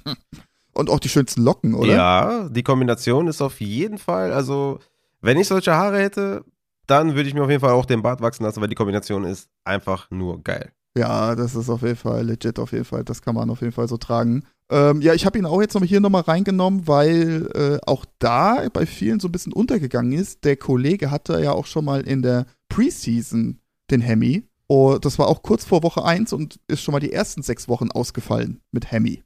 Mhm. Und das, äh, weiß ich nicht, finde ich nicht so geil, ehrlich gesagt. Ich habe äh, über seine College-Karriere jetzt nicht so viel rausbekommen. Also da gab es scheinbar keine Hamstring-Probleme. Aber vielleicht gibt es ja hier äh, unter den Zuhörer und Zuhörerinnen den einen oder anderen äh, College-Spezialisten, der vielleicht da mehr weiß. Also dann gerne Nachricht an mich, wenn, wenn der ein oder andere da was mehr weiß. Aber äh, auch da hoffe ich einfach, dass in der, in der Offseason gezielt dagegen vorgegangen wird, äh, weil eigentlich Talent ist da, ne? Also und eigentlich ein ganz netter Tight End Rookie gewesen, ja. zumindest. Aber äh, ja, das, das ist auch bei mir so ein bisschen leicht concerning. Also ja. da hoffe ich wirklich, dass da ein bisschen dran gearbeitet, gearbeitet werden konnte. Ja, ja die, die Broncos haben ja heute links und rechts äh, Tackles gesigned. Also genau. mal schauen, wie viel Greg Dulcich in Zukunft blocken wird, statt irgendwie was zu fangen und ob die irgendwie. Alles für Javonte. Genau, 30 Mal den Ball laufen werden. Sehr, sehr interessant auf jeden Fall, die ganzen Signings der Broncos. Aber okay, dann äh, würde ich sagen, halten wir mal den Hemi von Greg Dulcich im Auge. Und wir kommen zu den Maybachs. Da haben sich auf jeden Fall einige gesammelt. Wir sind jetzt knapp bei 50 Minuten ungefähr. Und ich denke, wir starten mit einer allgemeinen Frage von äh, Konstantin. Der fragt oder sagt erstmal Danke für eure Folgen. Ja, danke fürs Zuhören und danke fürs Feedback. Stichwort Ridley. Der hat ja gegen Teamärzte geschossen, ähnlich wie Michael Thomas oder der Cornerback, Name fällt mir gerade nicht ein, das war Byron Jones, glaube ich. Byron ähm, Jones, genau. Ja, genau. Wie ist eure Meinung dazu? Ich denke mal einfach äh, zu den Äußerungen von Calvin Ridley Richtung Teamärzte. Wie ist da deine Meinung, Matze? Ja, ist natürlich äh, ich finde es super schwierig, ne, so als Außenstehender äh, da neutrale Sicht irgendwie zu bekommen, weil äh, dazu gehören natürlich immer zwei Seiten.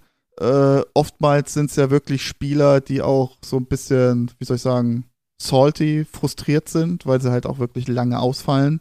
Ähm, deswegen muss man das, glaube ich, auch so ein bisschen relativ sehen.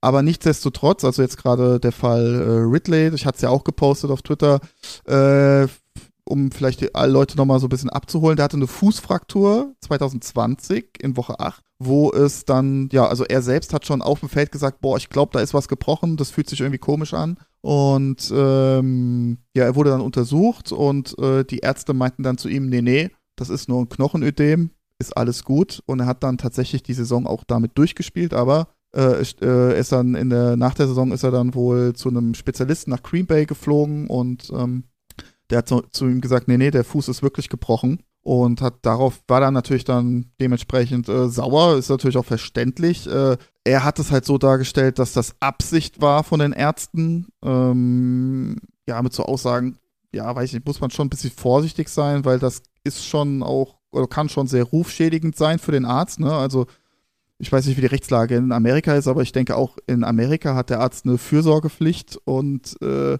sollte da immer im Interesse des Patienten handeln und egal, wer ihn da bezahlt, ne, ob das jetzt der Verein ist, die NFL oder äh, der Spieler selbst, also das sollte eigentlich das höchste Credo sein. Natürlich hören wir jetzt immer öfter, dass das in der NFL vielleicht nicht immer so der Fall ist. Ähm, was ich mich halt frage bei Ridley, wenn ich das Gefühl habe, mein Fuß ist gebrochen Arzt sagt mir nein, wieso gehe ich dann nicht nochmal zu einem anderen Spezialisten? Wenn ich immer wieder sage, ey, ich habe Probleme am Fuß, ich habe immer noch Schmerzen, ich habe immer noch Schmerzen, äh, wieso gehe ich dann nicht nochmal zu einem Spezialisten und, und, lass, oder hol mir einfach nochmal eine Zweitmeinung ein? Ich, äh, das ist ja auch in der NFL grundsätzlich nicht verboten, sage ich jetzt mal. Äh, deswegen, das, das, dieses ganze Thema wird mir sowieso so ein bisschen ja, stiefmütterlich behandelt. Ne? Also äh, auch, auch da mit Deshaun Watson, dass, also dass der da, weiß ich nicht, 30 äh, verschiedene Masseurinnen hat oder sowas, ja. Also da, egal was er mit denen jetzt macht oder nicht, aber da muss ich doch auch als Verein sagen, irgendwie, oder das irgendwie mitbekommen oder irgendwie eine gewisse, soll ich sagen, Kontrolle haben, gerade was den, den medizinischen Ablauf angeht. Äh, ähm, das verstehe ich halt dann nicht. Also generell finde ich, ist das ein Thema für die NFL, NFLPA, ne? so heißt doch die Spielergewerkschaft. Ja, ja. Und äh, wenn das wirklich so der Fall ist, dann sollte das die NFLPA auch dann wirklich untersuchen, ob das so der Wahrheit entspricht, weil am Ende des Tages, wenn das wirklich der Fall sein sollte, gehört dieser Arzt natürlich dann auch seine Lizenz entzogen. Ne? Also so jemand sollte nicht auf die Menschheit losgelassen werden, wenn der irgendwie, ja, weiß ich nicht, käuflich ist oder nicht im Sinne dann äh, seiner Patienten handelt. Ne? Mhm. Also das, das mal zu dem Thema, das ist jetzt meine Meinung. Aber wie gesagt, es ist halt super schwierig, ne? Das irgendwie jetzt, ne, was ist da wahr, was ist falsch.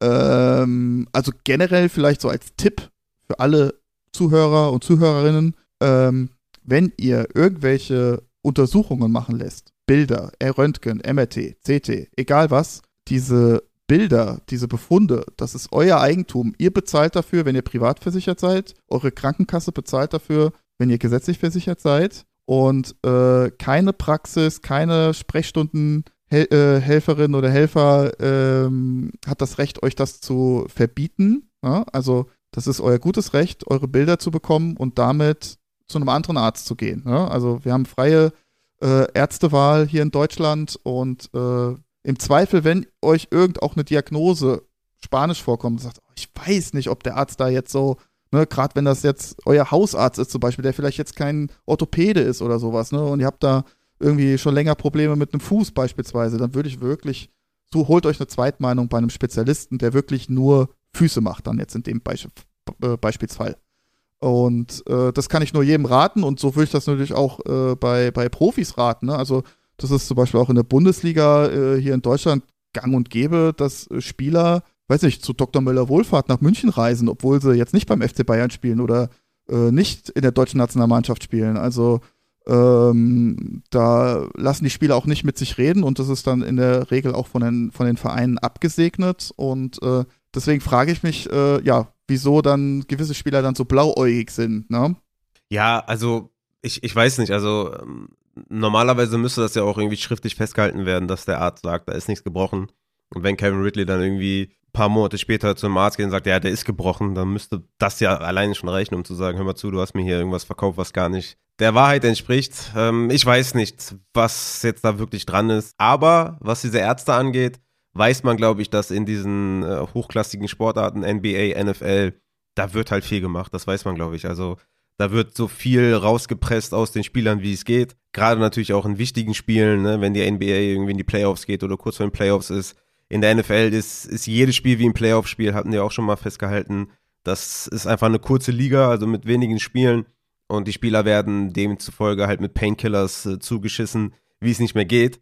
Und ich kann mir schon vorstellen, wenn da vielleicht mal irgendwie ein Lauffeuer entsteht, ja, mit Spielern, irgendwie, wenn ne, sich da einige Spieler mal zusammentun und sagen, hör mal zu, das und das ist mir passiert, dann denke ich mal, kommen von links und rechts andere Spieler, die das dann auch bestätigen. Also Byron Jones hat ja echt auch miese Vorwürfe erhoben mhm. äh, an die Ärzte. Michael Thomas kam dann auch, glaube ich, war der kurz vorher oder kurz danach? Also es war auf jeden Fall recht nah beieinander. Jetzt Ridley.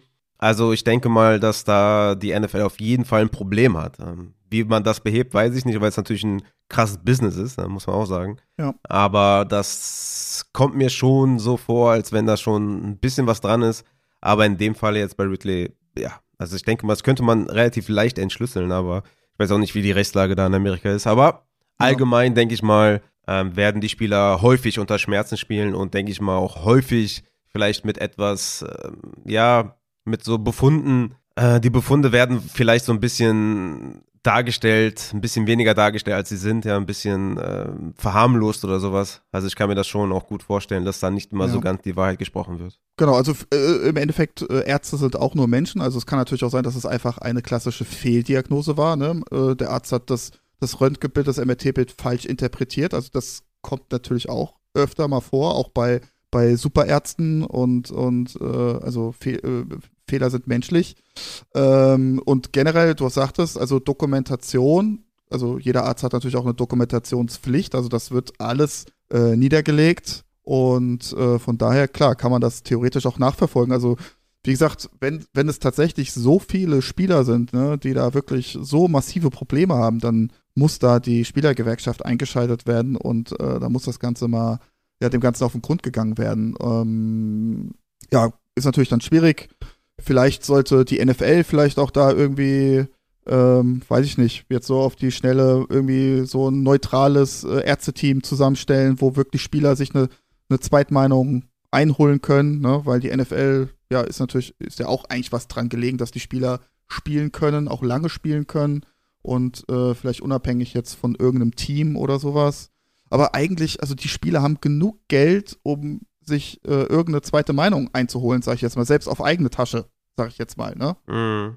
Und ja. Ähm, ja, natürlich Byron Jones in dem Fall mit der Achillessehne. Nicht jede Achillessehne heilt, das wissen wir. Und nicht jede Achillessehne heilt schnell oder gleich schnell. Und das ist natürlich super ärgerlich, dass der Kollege da chronische Schmerzen hat und nicht mehr richtig laufen und springen kann. Äh, aber auch da natürlich klar, Pillen, Injektionen, man versucht natürlich alles alles, damit der Spieler wieder so schnell wie möglich auf dem Feld stehen kann. Ähm, weiß ich jetzt auch nicht, ob man da so den Ärzten so jetzt, ich, wie gesagt, ich war nicht dabei, ich habe keine Ahnung, was da so lief oder was nicht lief. Aber klar, die sind natürlich auch bestrebt, dass der Spieler wieder spielen kann. Ähm, natürlich auch da Langzeitschäden, Folgeschäden, glaube ich, ist den Ärzten vielleicht dann nicht so wichtig, weil sie im, im, im Rahmen des, des Teams handeln weil sie natürlich auch Druck von oben bekommen, aber eigentlich jeder gute Arzt müsste die Spieler aufklären, hier guck mal, wir haben die und die Option, das und das hilft kurzfristig, das und das hilft längerfristig, dauert aber halt länger in der äh, Regenerationszeit. Ähm, das sollte eigentlich ein guter Arzt und ein fairer Arzt auch äh, seinen Patienten sagen. Aber ja, wie du schon sagtest, da wird wahrscheinlich auch viel Schindluder getrieben und ähm, ja, wie gesagt, kann mich nur wiederholen, ist ein Fall für die Spielergewerkschaft meiner Meinung nach. Okay, dann gehen wir weiter mit Jack Daniels, der sagt, was denken wir über Odell Beckham Jr.? Also ich denke, dass der ein sehr hübscher Mann ist, ne? Zuallererst auf jeden Fall. Und an sich, ja, ist ein alter Mann, auf jeden Fall auch, 30 Jahre alt, Back-to-Back ACL-Tears. Ich glaube, letztes Mal, dass der Fantasy relevant war, war 2018. Und der ist ja auch jetzt fast schon seit eineinhalb Jahren raus. Ich bin mal echt gespannt, was du zu ihm sagst, weil man hat natürlich immer die Flashes von OBJ im Kopf, ne? natürlich der One-Hander. Man hat natürlich die herausragenden Seasons im Kopf, aber wie viel kann man noch von OBJ erwarten? Also, wenn ich jetzt hier so ein Wide Receiver Free Agency Ranking mir hier anschaue und ich das mal selber ranken müsste, dann ist er fast, glaube ich, schon Top 3, Top 4 Free Agent Wide Receiver. Also, so Jacoby Myers hätte ich da noch irgendwie wahrscheinlich an 1 oder so. Also man hört schon, ich, also so ein bisschen Hype bin ich ja schon, ne? Nach dem Trainingsvideo, was man von OBJ gesehen hat.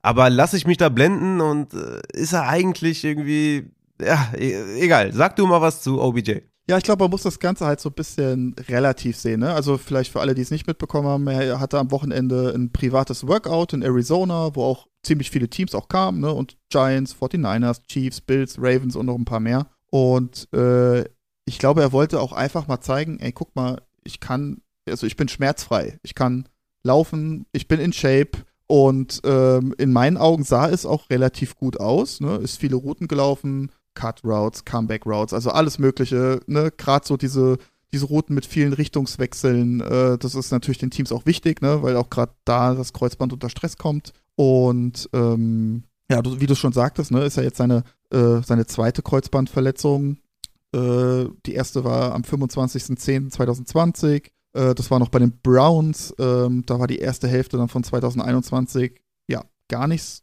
so toll. Und äh, da stellte sich ja dann auch heraus, dass er da Probleme hatte mit überschüssigem Namengewebe. Also, Entschuldigung, auch so ein bisschen wie äh, J.K. Dobbins, so ein bisschen Probleme.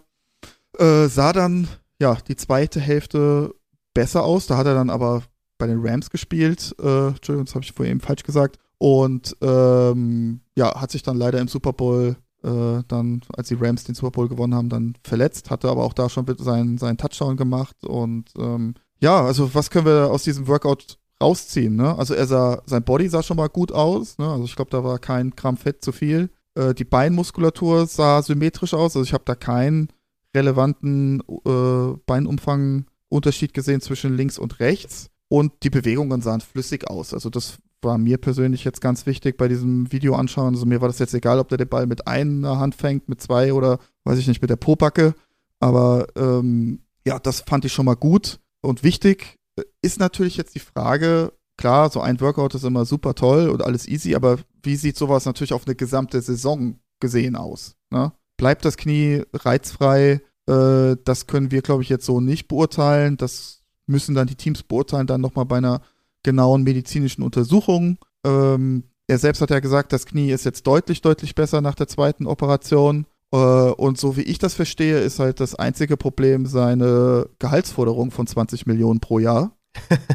und das auf zwei Jahre, also insgesamt 40 Millionen hätte er wohl ganz gerne. Äh, natürlich bei einem 30-jährigen ähm, Wide Receiver, der auch schon sehr, sehr viele Verletzungen hatte, ne, muss man ja auch dazu sagen, unabhängig jetzt von äh, den zwei Kreuzbändern. Äh, ja, das ist natürlich die andere Frage. Also deswegen, also ich würde ihn auch unheimlich gerne irgendwie bei einem Contender sehen, wo ich auch wirklich, wirklich äh, glaube, dass er da nochmal Wide 2 Zahlen auflegen kann und somit auch weitestgehend Fantasy relevant sein kann. Wir haben natürlich relativ wenig Vergleichswerte, ne? Also der einzige Vergleich, der vielleicht da ganz gut rankommt, ist Julian Edelman, der sich das Kreuzband gerissen hatte mit 30 und dann auch nochmal ja in seiner ersten Saison äh, 21. glaube ich wurde, PPR, Wide Receiver, mit nur 12 Spielen und im darauffolgenden Jahr sogar 8.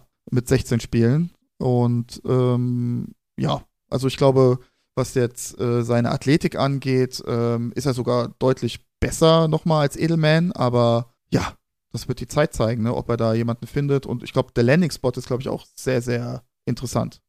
Ja, ich denke, aufgrund der Free Agency Class sagt er halt, ey, gib mir 20 Millionen. Ich denke, das ist einfach nicht realistisch. Also würde mich schon echt überraschen, ja. wenn äh, ein alter Spieler mit zwei aufeinanderfolgenden ACLs, äh, ACL-Tiers ähm, irgendwie so viel Geld bekommt. Aber mal schauen. Äh, ist ja auch nicht immer irgendwie dumm, hoch anzusetzen. Aber vielleicht schreckt das auch den einen oder anderen ab. Ich weiß es nicht. Mal schauen, was die nächsten Tage zeigt. Die Free Agency läuft ja gerade. Dann kommen wir zum äh, Tomek. Der fragt, ich weiß gar nicht, ob die Frage schon gestellt wurde, aber kann man etwas zu Stafford sagen?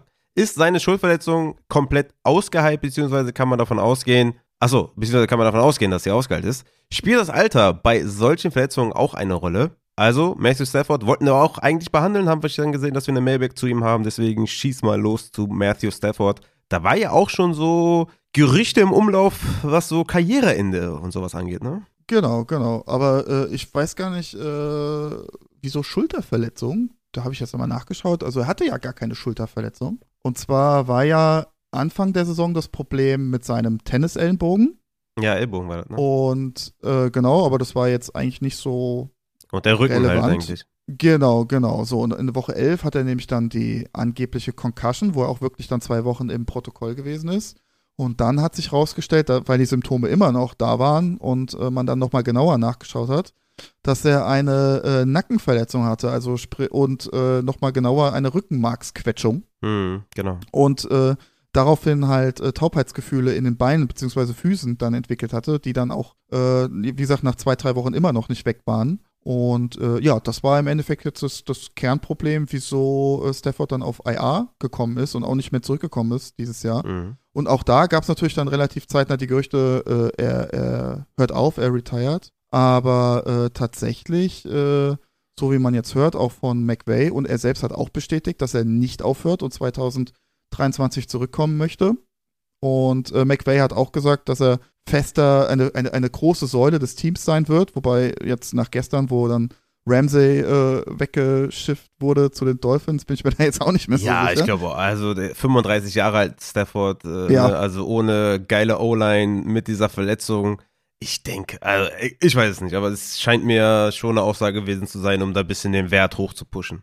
Das kann natürlich sein, aber äh, vielleicht noch mal kurz auf diese Nervengeschichte, vielleicht ein bisschen kurz zur Erklärung. Ähm, das kann man sich eigentlich vorstellen wie so einen ja, kurzzeitigen Bandscheibenvorfall, sage ich jetzt einfach mal, wo äh, ja, der, das, äh, das Rückenmark äh, kurz gequetscht wird. Bei einem Bandscheibenvorfall wird das natürlich dauerhaft gequetscht. Und äh, Nerven sind natürlich die Strukturen in unserem Körper, die am langsamsten heilen. Also das kann wirklich viele, viele Wochen dauern, bis das dann vollends zurückgeht und auch diese Taubheitsgefühle dann äh, komplett äh, zurückgehen. Und äh, ich erkläre das meinen Patienten tatsächlich immer so, gerade zum Beispiel bei so einem Bandscheibenvorfall oder sowas, wie so ein äh, Teppichboden. Also wenn uns, wenn man muss sich vorstellen, unser Rückenmark ist ein Teppichboden und jetzt packe ich auf diesen Teppichboden so einen richtig großen, schweren Schrank und lass diesen Schrank mal für ein paar Monate, vielleicht sogar Jahre auf diesem Teppichboden stehen und pack den dann runter und dann ist natürlich der Teppichboden erstmal platt. Und je nachdem, wie lange und äh, dieser äh, Schrank da drauf steht oder wie schwer auch dieser Schrank ist oder wie schwer dieser Bandscheibenvorfall ist, um auf das Thema wieder zurückzukommen, dementsprechend dauert es halt lange, bis dieser Teppichboden sich wieder aufrichtet. Und so verhält sich das ähnlich auch mit Nerven. Also das dauert sehr, sehr lange, bis sich das wieder erholt. Positiv bei so einem Trauma, wo das mal relativ kurzzeitig einmal kurz gequetscht wird, äh, ist die Regenerationszeit deutlich, deutlich besser und schneller als jetzt, wenn ich einen Bandscheibenvorfall habe, der sich ja zwei Jahre lang hinzieht und auch nicht besser wird. Hm. Also da werde ich wahrscheinlich auch nach einer Bandscheibenoperation noch relativ lange Probleme haben, weil einfach der Nerv über ein Jahr braucht, um sich vollständig zu regenerieren. Hm. Also doch mal vielleicht so als Erklärung, vielleicht kriegt man da durch dieses Beispiel ein bisschen besseres Bild, wie so, so ein Nerv sich verhält. Ja, ich sehe gerade, der hatte Aber er soll, ja, 2019 auch eine Verletzung, da ist er mit acht Spielen ausgefallen. Also da war wohl auch irgendwas in der Richtung. genau, da hatte, hatte er eine obere äh, Brustwirbelsäulenfraktur. Ja, siehst du, das ist natürlich echt, äh, also, ich weiß es nicht, ne? Also, wenn ich den jetzt irgendwie hätte in Dynasty, äh, vielleicht in der Superflex oder so, da würde ich echt versuchen, da noch irgendwas zu bekommen. Ich bin da skeptisch. Äh, Wie, wie war denn jetzt deine Aussage insgesamt? Bist du da jetzt skeptisch, was äh, sein Outlook 2023 angeht, oder sagst du, äh, soweit eigentlich, ne, wenn der genug Regeneration bekommen hat, hast du da keine Bedenken? Ja, also eigentlich sollte sich das äh, relativ gut wieder ausheilen und ähm, sofern er keine, keine äh, Sensibilitätsstörungen oder Kraftverlust hat, äh, geht das dann auch wieder tatsächlich. Ähm, was natürlich sein kann, dass er da immer mal wieder dann äh, in der äh, betroffenen Region so ein bisschen ja, Muskelverspannungen hat. Ne? Also das passiert mal ganz gerne dann bei solchen Sachen. Also grundsätzlich kann das schon wieder heilen, aber wie du schon sagst, ne, er ist 35, das Team wird immer schlechter, ja. Also ich glaube, in, die, dieses, das Gesamtpaket macht es halt einfach dann unattraktiv für Stafford, ne? Oder, oder mit Stafford dann in die Saison zu gehen. Ne? Also ich, ich gebe dir vollkommen recht, also ich würde auch versuchen, ihn loszuwerden. Das ist halt die Frage, ob das vielleicht jetzt nicht schon zu spät ist oder Ja, ob man halt auch nichts klar. mehr bekommt. Genau. Das kann natürlich sein, ja. Ich denke auch dass er den höchsten Wert jetzt gerade genießt. Okay, dann kommen wir zu Ivan Sörensen. Der fragt, inwieweit lässt sich schon was zum Thema Tour sagen? War es ein Hit zu viel und es geht besser Richtung Ruhestand? Also der Ivan Sörensen, der geht richtig rein. Also der hat ja Woche 3 letzte Saison eine inoffizielle Concussion, in Woche 4 eine offizielle Concussion und in Woche 16 eine offizielle Concussion. Daraus spielt der Ivan Sörensen ja an. Ja, du bist ja doll Fan, deswegen hau mal Genau. rein mit Tour Tango Bailoa. Ja, das äh, Thema wurde natürlich auch schon äh, heiß, heiß. So hast du richtig Bock natürlich. darüber zu reden, ich merke schon. ja, es ist halt, äh, es ist so, Concussion ist halt so ein Thema, das ist super, super schwer, das äh, einzuordnen, das zu, äh, eine Prognose zu geben. Aber äh, vielleicht bleiben wir erstmal so bei den Fakten, ne? Also, Was sagst du eigentlich, was sagst du zu der Aussage Woche 3 inoffizielle Concussion? ja, ich glaube, das hatte ich ja schon öfter gesagt, dass er da meiner Meinung nach auf jeden Fall äh, eine Concussion hatte und äh, äh, jeder, äh, wie soll ich sagen, Physiotherapeut oder, oder, oder Orthopäde, sag ich jetzt mal, weil es hieß ja dann am Ende, er hätte ja irgendwie eine Rückenverletzung oder sowas Mhm. gehabt, ne? Hm. Also, wenn ich, wenn ich einen Hexenschuss habe, ne, nachdem ich so getackelt werde oder, oder eine Rückenschmerzen, dann stehe ich nicht so auf, wie Tour aufgestanden ist. Ne? Also er hat sich 0,0 an den Rücken gefasst. Der erste Griff ging sofort an den Helm Ja. und ähm, ihm sind sofort die Beine weggesackt. Ja. Und äh, er hat ja dann weitergespielt und auch dann der Gang in die Kabine ist er locker zurückgejoggt. Also wenn ich irgendwie, weiß ich nicht, Rückenschmerzen habe, dann jogge ich nicht locker in die Kabine und, und quatsch noch mit meinen Teamkollegen. Also das kann ich mir beim besten Willen nicht vorstellen, dass da irgendwie was mit dem unteren Rücken Hm. gewesen ist. Also das kann ich mir wirklich, wie gesagt, beim besten Willen nicht vorstellen. Okay, haben wir das abgehakt. Ich dachte, vielleicht triggert dich das so ein bisschen. Ähm, Nö, aber, gar nicht. Okay, dann führ fort gerne. Also wie gesagt, ich, ich sehe also nur weil ich jetzt Dolphins-Fan bin, also ich sehe das relativ neutral, ehrlich gesagt. Ähm, Ja, ich meine, ist ja auch eine also, interessante Frage, weil es ja auch echt bitter, ne? Also für so einen jungen Kerl, der so eine tolle Saison gespielt hat, da mit den ganzen Total. Concussions und das ist ja auch, ich weiß nicht, wie viel, ich will jetzt nicht sagen, wie viel Schuld er daran hat, äh, wie er irgendwie sein Kopf hält oder seine Nackenmuskulatur ist. Keine Ahnung, will ich mich gar nicht irgendwie dran aufreiben. Aber es Mhm. ist ja schon einfach extrem bitter für ihn. Genau, also ich würde auch sagen, dass ihm die Schuld, also äh, ich hatte das auch mal mir angeschaut, also die, ähm, diese erste Concussion, das war gegen die Bills, glaube ich, das war ein bisschen unglücklich, weil er hatte den Ball schon losgeworfen und äh, schaut sozusagen den Ball hinterher und hatte eigentlich, man sieht es richtig, innerlich schon abgeschaltet mit dem Play und dann wurde er halt noch ja, vom Linebacker geschubst und ist, hatte halt überhaupt keine Körperspannung mehr, ne? Und ist halt mit dem Hinterkopf dann, ja, Bams auf, Auf den Boden, Boden ja. gekracht. Mhm. Und äh, die anderen zwei ähm, ja, Verletzungen gegen die äh, Bengals war ja dann die zweite Geschichte, ne, wo er dann so mit, den, mit diesen Spastiken da auf dem Boden lag, was gar nicht gut aussah. Ja, da wird er halt äh, durch, die, durch die Gegend gewirbelt vom, vom Defensive Tackle bzw. Passwasher. Äh, ja, ich glaube, wenn dich da so ein 130 Kilowatt durch die Gegend äh, schmeißt, ich meine, Tua ist jetzt auch nicht der größte, auch nicht der schwerste Spieler. Das kommt ja dann auch noch hinzu. Ich glaube, ein ich sage, keine Ahnung, Rufflesburger wahrscheinlich wäre jetzt nicht so durch die Gegend geschleudert worden. Behaupte ich jetzt einfach mal. Ne? Aber ähm, ja, und bei der ähm, dritten Concussion, das war ja dann gegen die Packers, meine ich. Woche ne? 16, ja. Und äh, ja, da hat er den Ball geworfen. Auch da, er hat den Gegner nicht gesehen. Der Gegner kam von hinten und ähm, ja, in der Rotation sozusagen trifft der Gegner ihn unten an den Bein und äh, ja, er dreht sich natürlich so unglücklich, dass er dann auch wieder ne, auf den Rücken fällt und äh, der Kopf schlägt hinten auf. Hm. Ähm, also ich, ich würde Schuld, wenn man das so sagen kann Ja, überhaupt, würde ich ihm nur würde ich ihm nur bei der ersten Geschichte geben, weil ich glaube, da muss er einfach noch, sag ich jetzt mal, so im Play bleiben Die Awareness. und äh, ja, einfach, einfach nicht abschalten und den Ball hinterher schauen und gucken, ne, fängt mein äh, Spieler den Ball jetzt oder nicht. Mhm. Ne? Also das so, aber naja, ich bin ja auch kein, ich, ich habe nie, ich habe nie äh, selbst Football gespielt, deswegen kann ich dazu auch wenig sagen. Aber man ist bei diesem Thema auch gerade dran. Also er macht ja gezieltes Judo-Training gerade Hm. um, um wirklich gewisse Bewegungsmuster zu entwickeln, die sich manifestieren bei Stürzen. Auch da ist natürlich die Frage, inwieweit lässt sich das dann auf die NFL übertragen, wenn dann so ein 130 Kilowatt kommt. Äh, das werden wir sehen. Äh, der Helm wird auch nochmal gecheckt, aber da hatte er wohl auch schon mit dem besten Helm, den es gab. Also da wird aktuell jeder Stein umgedreht. Und ähm, ja, ansonsten zu den Fakten. Also aktuell hat Tour keine Einschränkungen, er hat keine Symptomatik, was irgendwie auf Spätfolgen ähm, zurückführen lässt. Und ähm, ja, zwei führende, also wie gesagt, das Thema war ja auch schon in, in unseren Miami Dolphins Gruppen schon äh, ein großes Thema und äh, da gab es auch einen großen Artikel von zwei Experten in Amerika zum Thema Concussion. Das ist einmal Chris Nowinski und Robert Cantu. Und äh, die zwei sind auch äh, ja beide der Meinung, dass Tour generell Stand heute wieder spielen kann und das Gehirn vollständig regeneriert ist. Also das ist so der Fakt Stand heute. Und das große Problem ist, wir wissen halt nicht, wie es sein wird in der kommenden Saison. Also das ist ein, eine, eine große, ein großes Fragezeichen einfach, weil keiner kann es vorhersehen.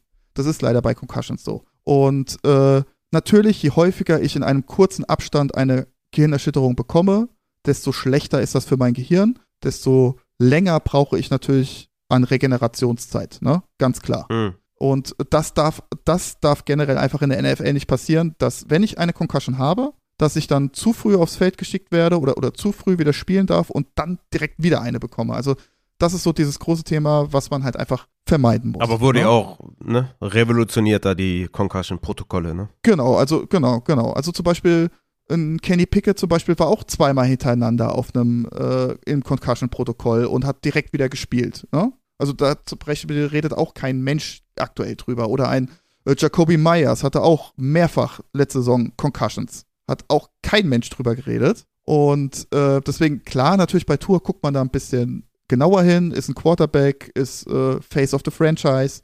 Logisch. Ja, ne? und da in Woche, was war es jetzt nochmal, ähm, da, wo er da am Boden lag, äh, das hat natürlich auch Eindruck hinterlassen. Ne?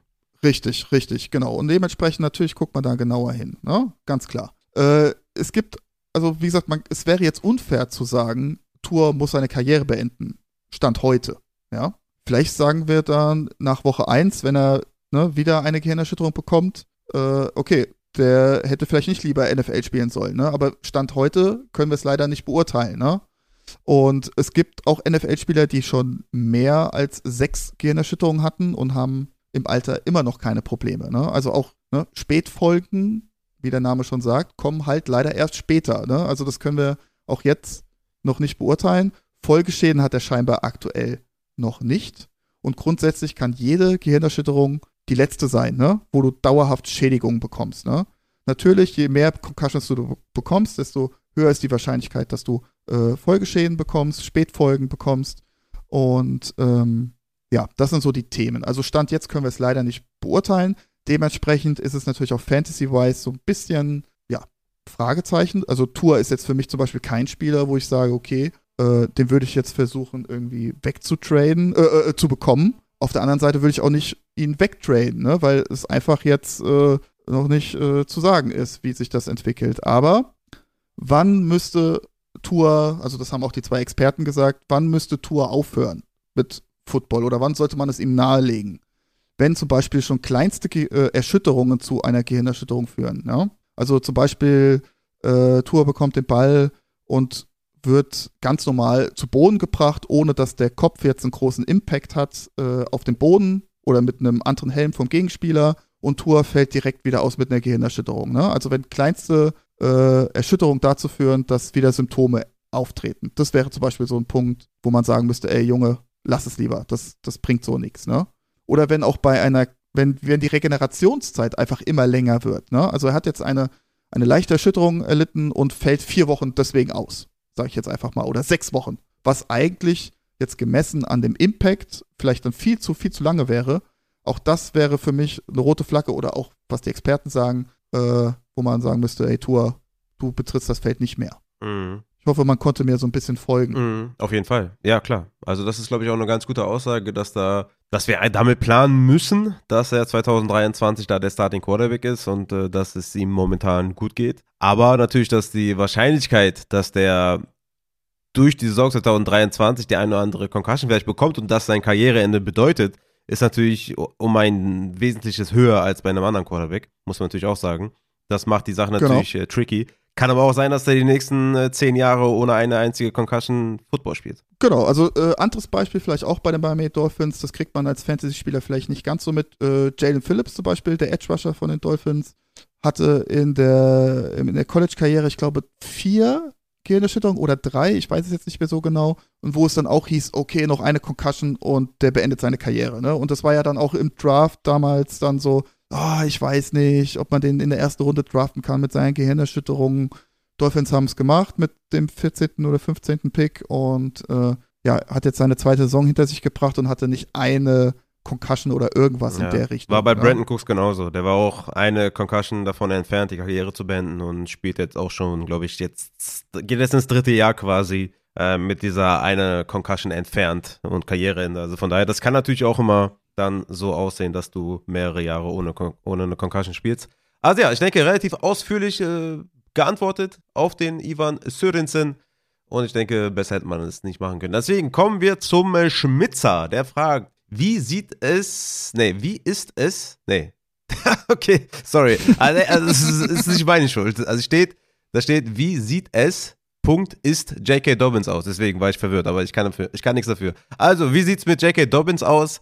Was kann man von ihm nächstes Jahr erwarten? Der hatte ja auch ähm, die ACL-Verletzung in der Preseason 2021 und auch 2022 dann in Woche 6, glaube ich, dann ausgefallen bis Woche 14 wo man da, glaube ich, die, ähm, ja, nochmal einen Eingriff vorgenommen hat im äh, Kreuzband. Sah ja auch dann zwischenzeitlich holprig aus da, ne, wenn er so einen langen Run hatte und so. Insgesamt, glaube ich, eine ganz gute Fantasy-Production trotzdem hingelegt. Ne? In Woche 14 120 Yards, in Woche 15 125 Yards, in Woche 17 93 Yards gelaufen. Aber ja, lange Rede ohne Sinn. Was sagst du zu äh, J.K. Dobbins oder wie Schmitzer sagt, wie sieht es, ist J.K. Dobbins aus? äh, äh, gut ist Aussehen tun, würde ich sagen. Also, also, ähm, ja, wir hatten ja schon in der letzten Offseason darüber über Dobbins gesprochen, wo ich ja sehr, sehr skeptisch war. Und diese, ähm, ja, der, wo man schon gesehen hat, die Recovery-Zeit, die wird länger brauchen. Da gab es Komplikationen, was sich ja im Endeffekt auch rausgestellt hat, dass er da diese äh, zu starken Vernarbungen am Kreuzband hatte, was im Endeffekt seine Beweglichkeit eingeschränkt hat schmerzhaft war, es zu Schwellungen geführt hat. Und nachdem das behoben wurde und nochmal vier Wochen äh, Ausfallzeit, ja, ging das dann deutlich, deutlich bergauf bei ihm. Natürlich der, beziehungsweise die langen Runs, die sahen noch sehr, sehr unrund aus, ne? Also das möchte ich jetzt nicht abstreiten. Aber für mich ist Dobbins äh, ja für die kommende Saison wirklich, also ein, ein Top, Top Running Back. Muss man natürlich gucken, wer ist, wer ist Quarterback. Ähm, aber nichtsdestotrotz äh, so niedrig, wie ich letztes Jahr war. Ja, so hoch bist so du dieses Jahr. Ich, okay, geil. Genau, genau. Also ich bin da sehr, sehr optimistisch. Also und deswegen bin ich auch ein bisschen optimistischer bei Javonte. Also ich weiß, wir fangen immer mit Javonte wieder an, aber äh, ist ja ähnliche Verletzung und ich habe einfach die Hoffnung, dass bei Javonte, wenn da der Heilungsprozess besser läuft, also wenn es da keine Komplikationen gibt, dass er auch da schon direkt äh, mehr Impact hat als Dobbins. Und äh, deswegen, also viele Experten sind ja noch sehr, sehr skeptisch. Ne? Du, hast, du hattest ja auch, wir hatten ja letzte, letztes Mal drüber gesprochen, ne? dass es da hieß, ja, erst Oktober, ne? Ja, das kann sein, klar. Also ich glaube schon, ne? hatte ich auch schon gesagt, die ersten vier Wochen bei Javonte würde ich jetzt nicht groß mit ihm rechnen, aber danach sollte es schon deutlich, deutlich bergauf gehen. Und ähm, bei Dobbins, ja, da muss es nächstes Jahr von Anfang von Woche 1 muss es da eigentlich knallen, meiner Meinung nach. Also jetzt auch ohne Edwards, Eventuell. Muss mal gucken, wo der unterkommt. Ich glaube. Aber ja, glaub, von meiner Gas Seite aus gibt's. Soweit ich ja. das mit peripher gesehen habe auf Twitter, ich glaube, Gas ist schon wieder zurück, aber müsste ich nochmal nachgucken. Kannst ja gleich mal gucken, während ich hier weiterrede. Also J.K. Dobbins, ja, ich bin natürlich all in, was dann äh, gute Saison angeht. Ich denke mal, die, das Recency Bias kickt da voll rein momentan bei J.K. Dobbins. Bin mal gespannt, äh, wo ich den so habe, in welcher Range. Könnt mir vorstellen, dass ich den so in so einer Top 17, 18 Running Back Range haben könnte, je nachdem, welcher Rookie Running Back mir da doch vielleicht gefällt. Aber mm, ich bin da auch eher auf der Seite, dass äh, 2023 eine geile Saison werden könnte für J.K. Dobbins, unabhängig davon, ob Gus Edwards äh, zurück ist. Aber ich glaube, der ist äh, wieder zurück. Na gut. Ja, ich, ich bin auch hoch. Also ich bin, würde ihn sogar noch einen Ticky höher setzen, aber okay, nice. Dann kommen wir zur nächsten Frage von äh, CK3. Der fragt, was ist mit den beiden Chargers Wide Receivers? die waren gefühlt die letzten beiden Jahre nie richtig fit und fehlen regelmäßig. Da hatten wir letztens im Off noch drüber gesprochen, Genau. dass die ja gar nicht oft gefehlt haben. Also ich kann mal kurz vorlesen. Keenan Allen von 2017 bis 2021 hat er insgesamt zwei Spiele verpasst. Hat dann 2022 halt die sieben Spiele verpasst. Klar, wissen wir alle, war eine solche Saison. Aber bis dato nur zwei Spiele verpasst. Also von 2017 an. Das, da kann man, glaube ich, von reden, dass er ziemlich konstant nicht verletzt ist. Mike Williams hatte 2017 sechs Spiele verpasst. 2018 kein einziges. 2019 eins. 2020 eins. 2021 keins. Und 2022 dann vier. Also auch hier, ne, dann 2022 dann schon ein paar mehr Spiele verpasst. Aber insgesamt sind das keine verletzungsanfälligen Spieler. Natürlich Mike Williams immer mal wieder kleine Wehwehchen, ne, kennt man ja von ihm, eine spektakuläre Catch und dann aber leider raus mit irgendeiner Schulterverletzung, verpasst das Training, man hat Angst, ihn aufzustellen. Vielleicht äh, ne, zielt der CK darauf hinaus, aber rein faktisch gesehen sind beides keine Spieler, die ja äh, viele Spiele verpassen oder regelmäßig fehlen. Das ist einfach nicht der Fall. Ja, ich glaube auch, das ist, glaube ich, so ein bisschen trügerisch, weil sie halt wirklich öfter mal auf einen Injury Report landen und immer wieder ihr berühmtes Questionable Tag haben. Und das, glaube ich, als Owner dann immer super nervig ist, ne? Und du dann immer so, oh, jetzt hat er schon wieder irgendwas. Und aber ja, rein faktisch gesehen sind es halt echt nicht viele Spiele gewesen, ne? Also gerade im Vergleich zu anderen Wide Receivern dann in dem Alter, ne? Also kann ich jetzt so auch nicht bestätigen. Okay. Also, also von daher, äh, ja, go for it. Also äh, ist es natürlich jetzt bei beiden die Saison halt mega unglücklich gewesen, dass beide ihre alte Verletzung oder ihre, ihre primäre Verletzung halt, ja, nochmal verschlimmert haben und da ja vielleicht einfach ein bisschen zu früh wieder reingeschmissen äh, wurden. Aber ja, also wenn du in, in zwei, drei Jahren nur zwei Spiele verpasst in der NFL, ist das schon ordentlich. Ist schon ordentlich, ja. Als Segat hier, Gus Edwards hat seinen Vertrag umstrukturiert. Er wäre 2024 Free Agent geworden und der hat einen Paycard hingenommen, aber er bleibt bei den Baltimore Ravens. Das nochmal dazu. Dann kommen wir zur nächsten Frage von Catalinos. Die sagt, auf meinem IR-Spot schlummert noch Justin Ross. Könnt ihr zu ihm was sagen? Justin Ross, ja, glaube ich, Fuß, Nacken, hat er ja echt äh, viele Verletzungen auch äh, insgesamt gehabt. Glaube ich, am schlimmsten dann die Nackenverletzung. War ja eigentlich so als First-Round-Pick gehandelt, ne? Ähm, hatte man dann auch schon fast die Karriereende irgendwie in Sicht. Im Draft-Stock dann komplett abgestürzt. Die Chiefs haben ihn geholt als undrafted Free Agent, haben ihn auf POP gepackt, später dann komplett auf die IR-Liste. Was ist, denke ich mal, erstmal mit dem Nacken? Ich glaube, das ist das äh, Wichtige, bisschen das Entscheidende bei Justin Ross, oder? Wie ja, sieht's da aus? tatsächlich nicht. Also der, oh, Nacken, okay. da, der Nacken war tatsächlich jetzt diese Saison nicht das Problem. Aber ich dachte, das war das Problem der Karriereende, also weswegen er die Karriere genau, haben sollte. Genau, genau. Ja, ja, also genau. das war ja, ne, wieso er überhaupt erstmal von First Round Prospect äh, zu Undrafted Free Agent Mhm. äh, gefallen ist.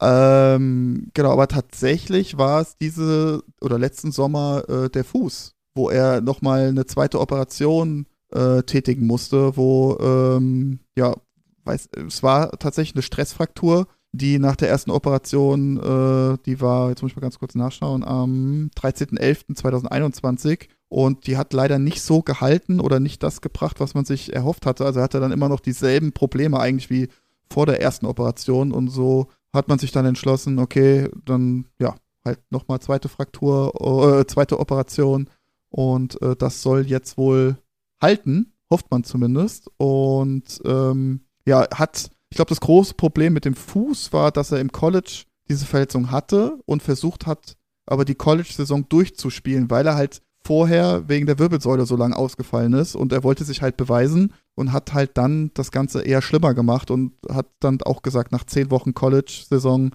ja, geht nicht mehr, Fuß ist zu schmerzhaft, lass mich Mhm. jetzt doch operieren. Ich glaube, das war so das große Problem. Und äh, ja, das eigentliche, ne, oder, oder bekannte große Problem ist im Endeffekt sein Nacken. Und was ist da das Problem? Also, das ist das sogenannte Klippel-Pfeil-Syndrom. Und äh, das haben Menschen von Geburt an, dass ja im Endeffekt zwei oder auch mehrere Halswirbel miteinander verwachsen sind. Ja.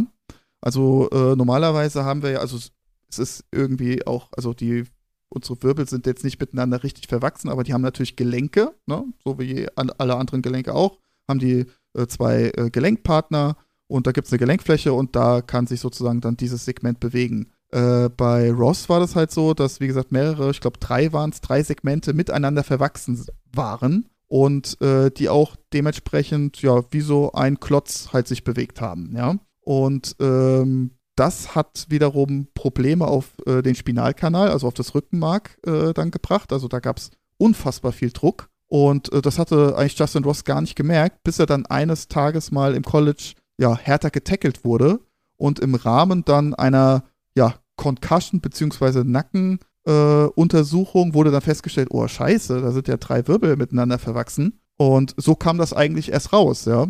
Und ähm, nach langem Hin und Her hat er dann einen, ja, Neurochirurg gefunden. Das war dann im Endeffekt der Neurochirurg von den Steelers, der unter anderem auch hier äh, den Linebacker Shazier äh, operierte. Und äh, der hat das dann operiert und hat diese Wirbel ja gelöst und hat die äh, dann wieder miteinander verschraubt und hat da dadurch sozusagen Platz äh, für, de, für, den Spinalkanal geschaffen. Und äh, also diese drei Wirbel sind immer noch versteift, also das bleibt auch so, aber wie gesagt, Rückenmark hat wieder Platz, um ja, in Anführungsstrichen zu atmen. Genau. Und das hat dann so eine Ausfallzeit von neun bis zwölf Monate äh, mit sich gebracht. Und ja, die Ärzte sind sich in, immer noch uneins. Also viele Ärzte sind auch der Meinung, Ross sollte nicht spielen. Mhm. Ja, und es war im Endeffekt die Entscheidung von ihm und von seiner Mutter, dass er weiterspielen möchte. Und er hat es halt damit begründet, dass er halt seiner Familie ja ein besseres Leben äh, verschaffen möchte. Durch das Geld, was er jetzt noch durchs Football verdient. Natürlich mit einem relativ hohen Risiko. Ne? Also man kann sich das natürlich vorstellen, wenn da drei Segmente miteinander ver verschraubt sind, ne? Und diese Schrauben, die werden ein Leben lang da bleiben müssen. Und äh, Ross hat da jetzt auch keine richtigen Bandscheiben, ne? Also, sondern nur so mehr oder weniger Platzhalter, nenne ich es jetzt einfach mal. Und ähm, natürlich klar, ne? Ein heftiges Tackle und wenn da die Schrauben irgendwie, ja, blöd dann verrutschen und da das Rückenmark treffen, kann es halt auch schnell vorbei sein, ne?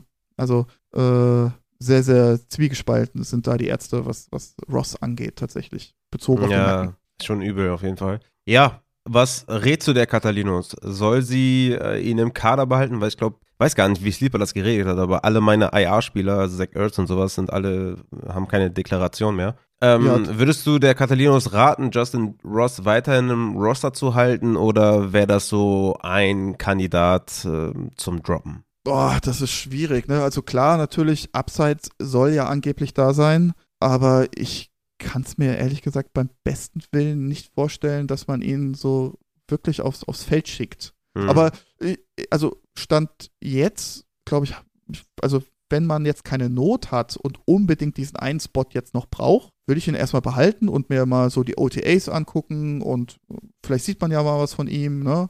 Oder Richtung Sommer dann ähm, ich würde ihn jetzt erstmal behalten, also das, äh, der tut da jetzt keinem weh oder äh, im Kader, aber äh, klar, also ich sehe da jetzt keine lange und große NFL-Karriere aufgrund der Geschichte. Kann ich mir beim besten Willen nicht vorstellen. Also vor allem, ich meine, die Chiefs werden sich auch ja ordentlich wahrscheinlich was anhören müssen, wenn da was passiert. Ne? Also ich weiß halt auch nicht, ob die Chiefs da so Lust haben auf diesen Image-Schaden. Ja, Schauen wir mal, wie es da weitergeht mit Justin Ross. Auf jeden Fall eine sehr, sehr traurige insgesamt Geschichte, würde ich sagen. Genau. Dann kommen wir noch zur letzten Frage. Hey, wir haben die letzte Frage erreicht. Vom äh, guten Tomic nochmal.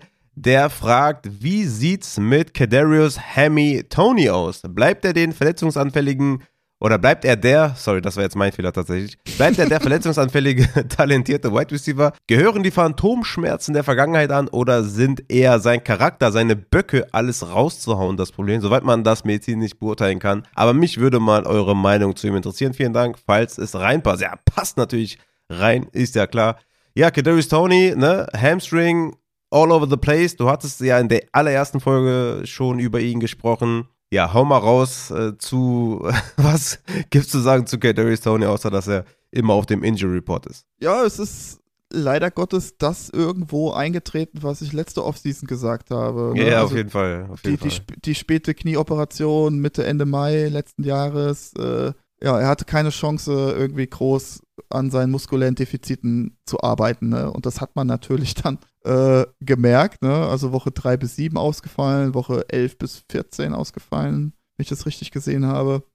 Dann 2021 schon zweimal Sprunggelenksverletzungen, was ja auch irgendwo daher rührt oder kann daher rühren, dass man muskuläre Defizite hat in der Beinachse, sei es jetzt Gesäßmuskulatur, Oberschenkel, Wade, wie auch immer. Und dann auch, ja, ich glaube beim AFC Championship Game war das doch, ne, wo er so komisch umgeknickt ist, meine ich. Und dann hat er aber ja dann doch beim Super Bowl gespielt. Also, ja, ich glaube grundsätzlich, also er hat jetzt genug Zeit dran zu arbeiten. Ich weiß halt nicht, inwieweit er das macht. Ob die Chiefs ihm da vielleicht auch mal so ein bisschen auf die Finger hauen und sagen, Junge, wir, wir äh, stellen dir jetzt mal hier einen ordentlichen Athletiktrainer zu. Ähm, ja, Social Media habe ich jetzt wenig gesehen von ihm, ob er da irgendwie schon dran arbeitet, aber äh, ja, die Profis sind ja auch unterschiedlich aktiv auf Social Media. Also die Gefahr besteht auf jeden Fall, ne, dass das ein Dauergast wird, sofern er halt nicht dran arbeitet an sich. Also, aber das kann, können wir natürlich jetzt schwer beurteilen, ob er da was tut oder nicht. Ansonsten Talent ja. ist, Talent ist da, Upside ist da mit Mahomes. Ähm, die Chiefs haben ja auch schon durchklingen lassen, dass die Kadarius Tony als ihren Wide Receiver 1 sehen. Ne? Also daher vielleicht auch da ein bisschen Druck aufbauen, dem äh, vielleicht das Vertrauen schenken, dass er da vielleicht die nötige Zeit auch investiert, seinen Körper zu pflegen. Aber er war ja wohl auch schon im College, so was so Charakterzüge angeht, so ein bisschen wilder unterwegs, meine ich damals gehört zu haben. Ja. War so ein bisschen ein kleiner äh, Schluri, aber kann sich natürlich auch ändern. Ne? Also Juju Smith-Schuster war ja auch im, auf dem College wild unterwegs. Aber ja. ja. Und dann kam TikTok, da hat sich alles gebessert. D dann wurde es noch wilder, ja. ja. Okay, ja, ich würde auch sagen, Kadarius Tony, äh, ich denke Immer mal. mit Vorsicht zu genießen. Ja, ich denke, diese Hamstring-Geschichte weiß halt 2022. Man kann nur hoffen, dass 2023 der sich halt da vielleicht ähm, Hilfe holt und dass man da vielleicht das zusammen angeht. Ich denke, die Upside ist mega. Mal schauen, was die Chiefs noch auf Wide Receiver machen, vielleicht im Draft oder so. Aber Stand jetzt ist er da ein prominenter Spieler im Wide Receiver Core und das heißt eigentlich nur Gutes. Ne? Also wenn er da vielleicht sich noch ein bisschen Hilfe holt und äh, daran arbeitet, an seinem Körper ein bisschen besser aufpasst vielleicht, ne? Vielleicht sich irgendwie, vielleicht ruft er Tom Brady oder LeBron James an und die erklären mir vielleicht, wie man äh, irgendwie seinem Körper Gutes tut. Ja. Aber ja. Ähm, also ich würde ihn jetzt auch nicht abgeben. Also wenn ich gerade dann ja. also, also nee. Äh, jetzt den irgendwie wegtrainen oder sowas, also da würde ich wirklich noch mal dieses Jahr auf die Upside gehen und hoffen einfach, dass das, dass er das in den Griff kriegt. Und ähm, ja, also wenn er, wenn du jetzt schon, also wenn man dann jetzt schon wieder in der Vorbereitung sieht, da geht schon wieder los mit Hemi hier und da, ich glaube, dann wissen ja. wir schon, wie die Saison verlaufen wird. Genau, ich denke, da muss man jetzt einfach die Offseason mal abwarten, was da für Neuigkeiten kommen. Aber ich denke auch, verkaufen macht gar keinen Sinn, weil du kriegst jetzt äh, für ihn gar nichts. Hat ja quasi noch nicht viel gezeigt. Außer wenn er den Ball bekommt, dass da halt immer was abgeht, immer super explosiv und immer Action ist. Aber rein so Fantasy-technisch, was die Zahlen angeht, dann noch nicht viel gezeigt. Aber ich denke, dass es eigentlich nur bergauf gehen kann. Also von daher behalte ihn auf jeden Fall im Kader und äh, hoffe auf eine gute Offseason für Kadarius Tony. Dann würde ich sagen, lieber Matze, haben wir den zweiten Teil des Offseason Injury Reports. Ja, haben wir gut gerockt, oder? Boah, ja, ich bin auch schon leicht geschwitzt, muss ich sagen. Also, ich habe ich hab alles gegeben.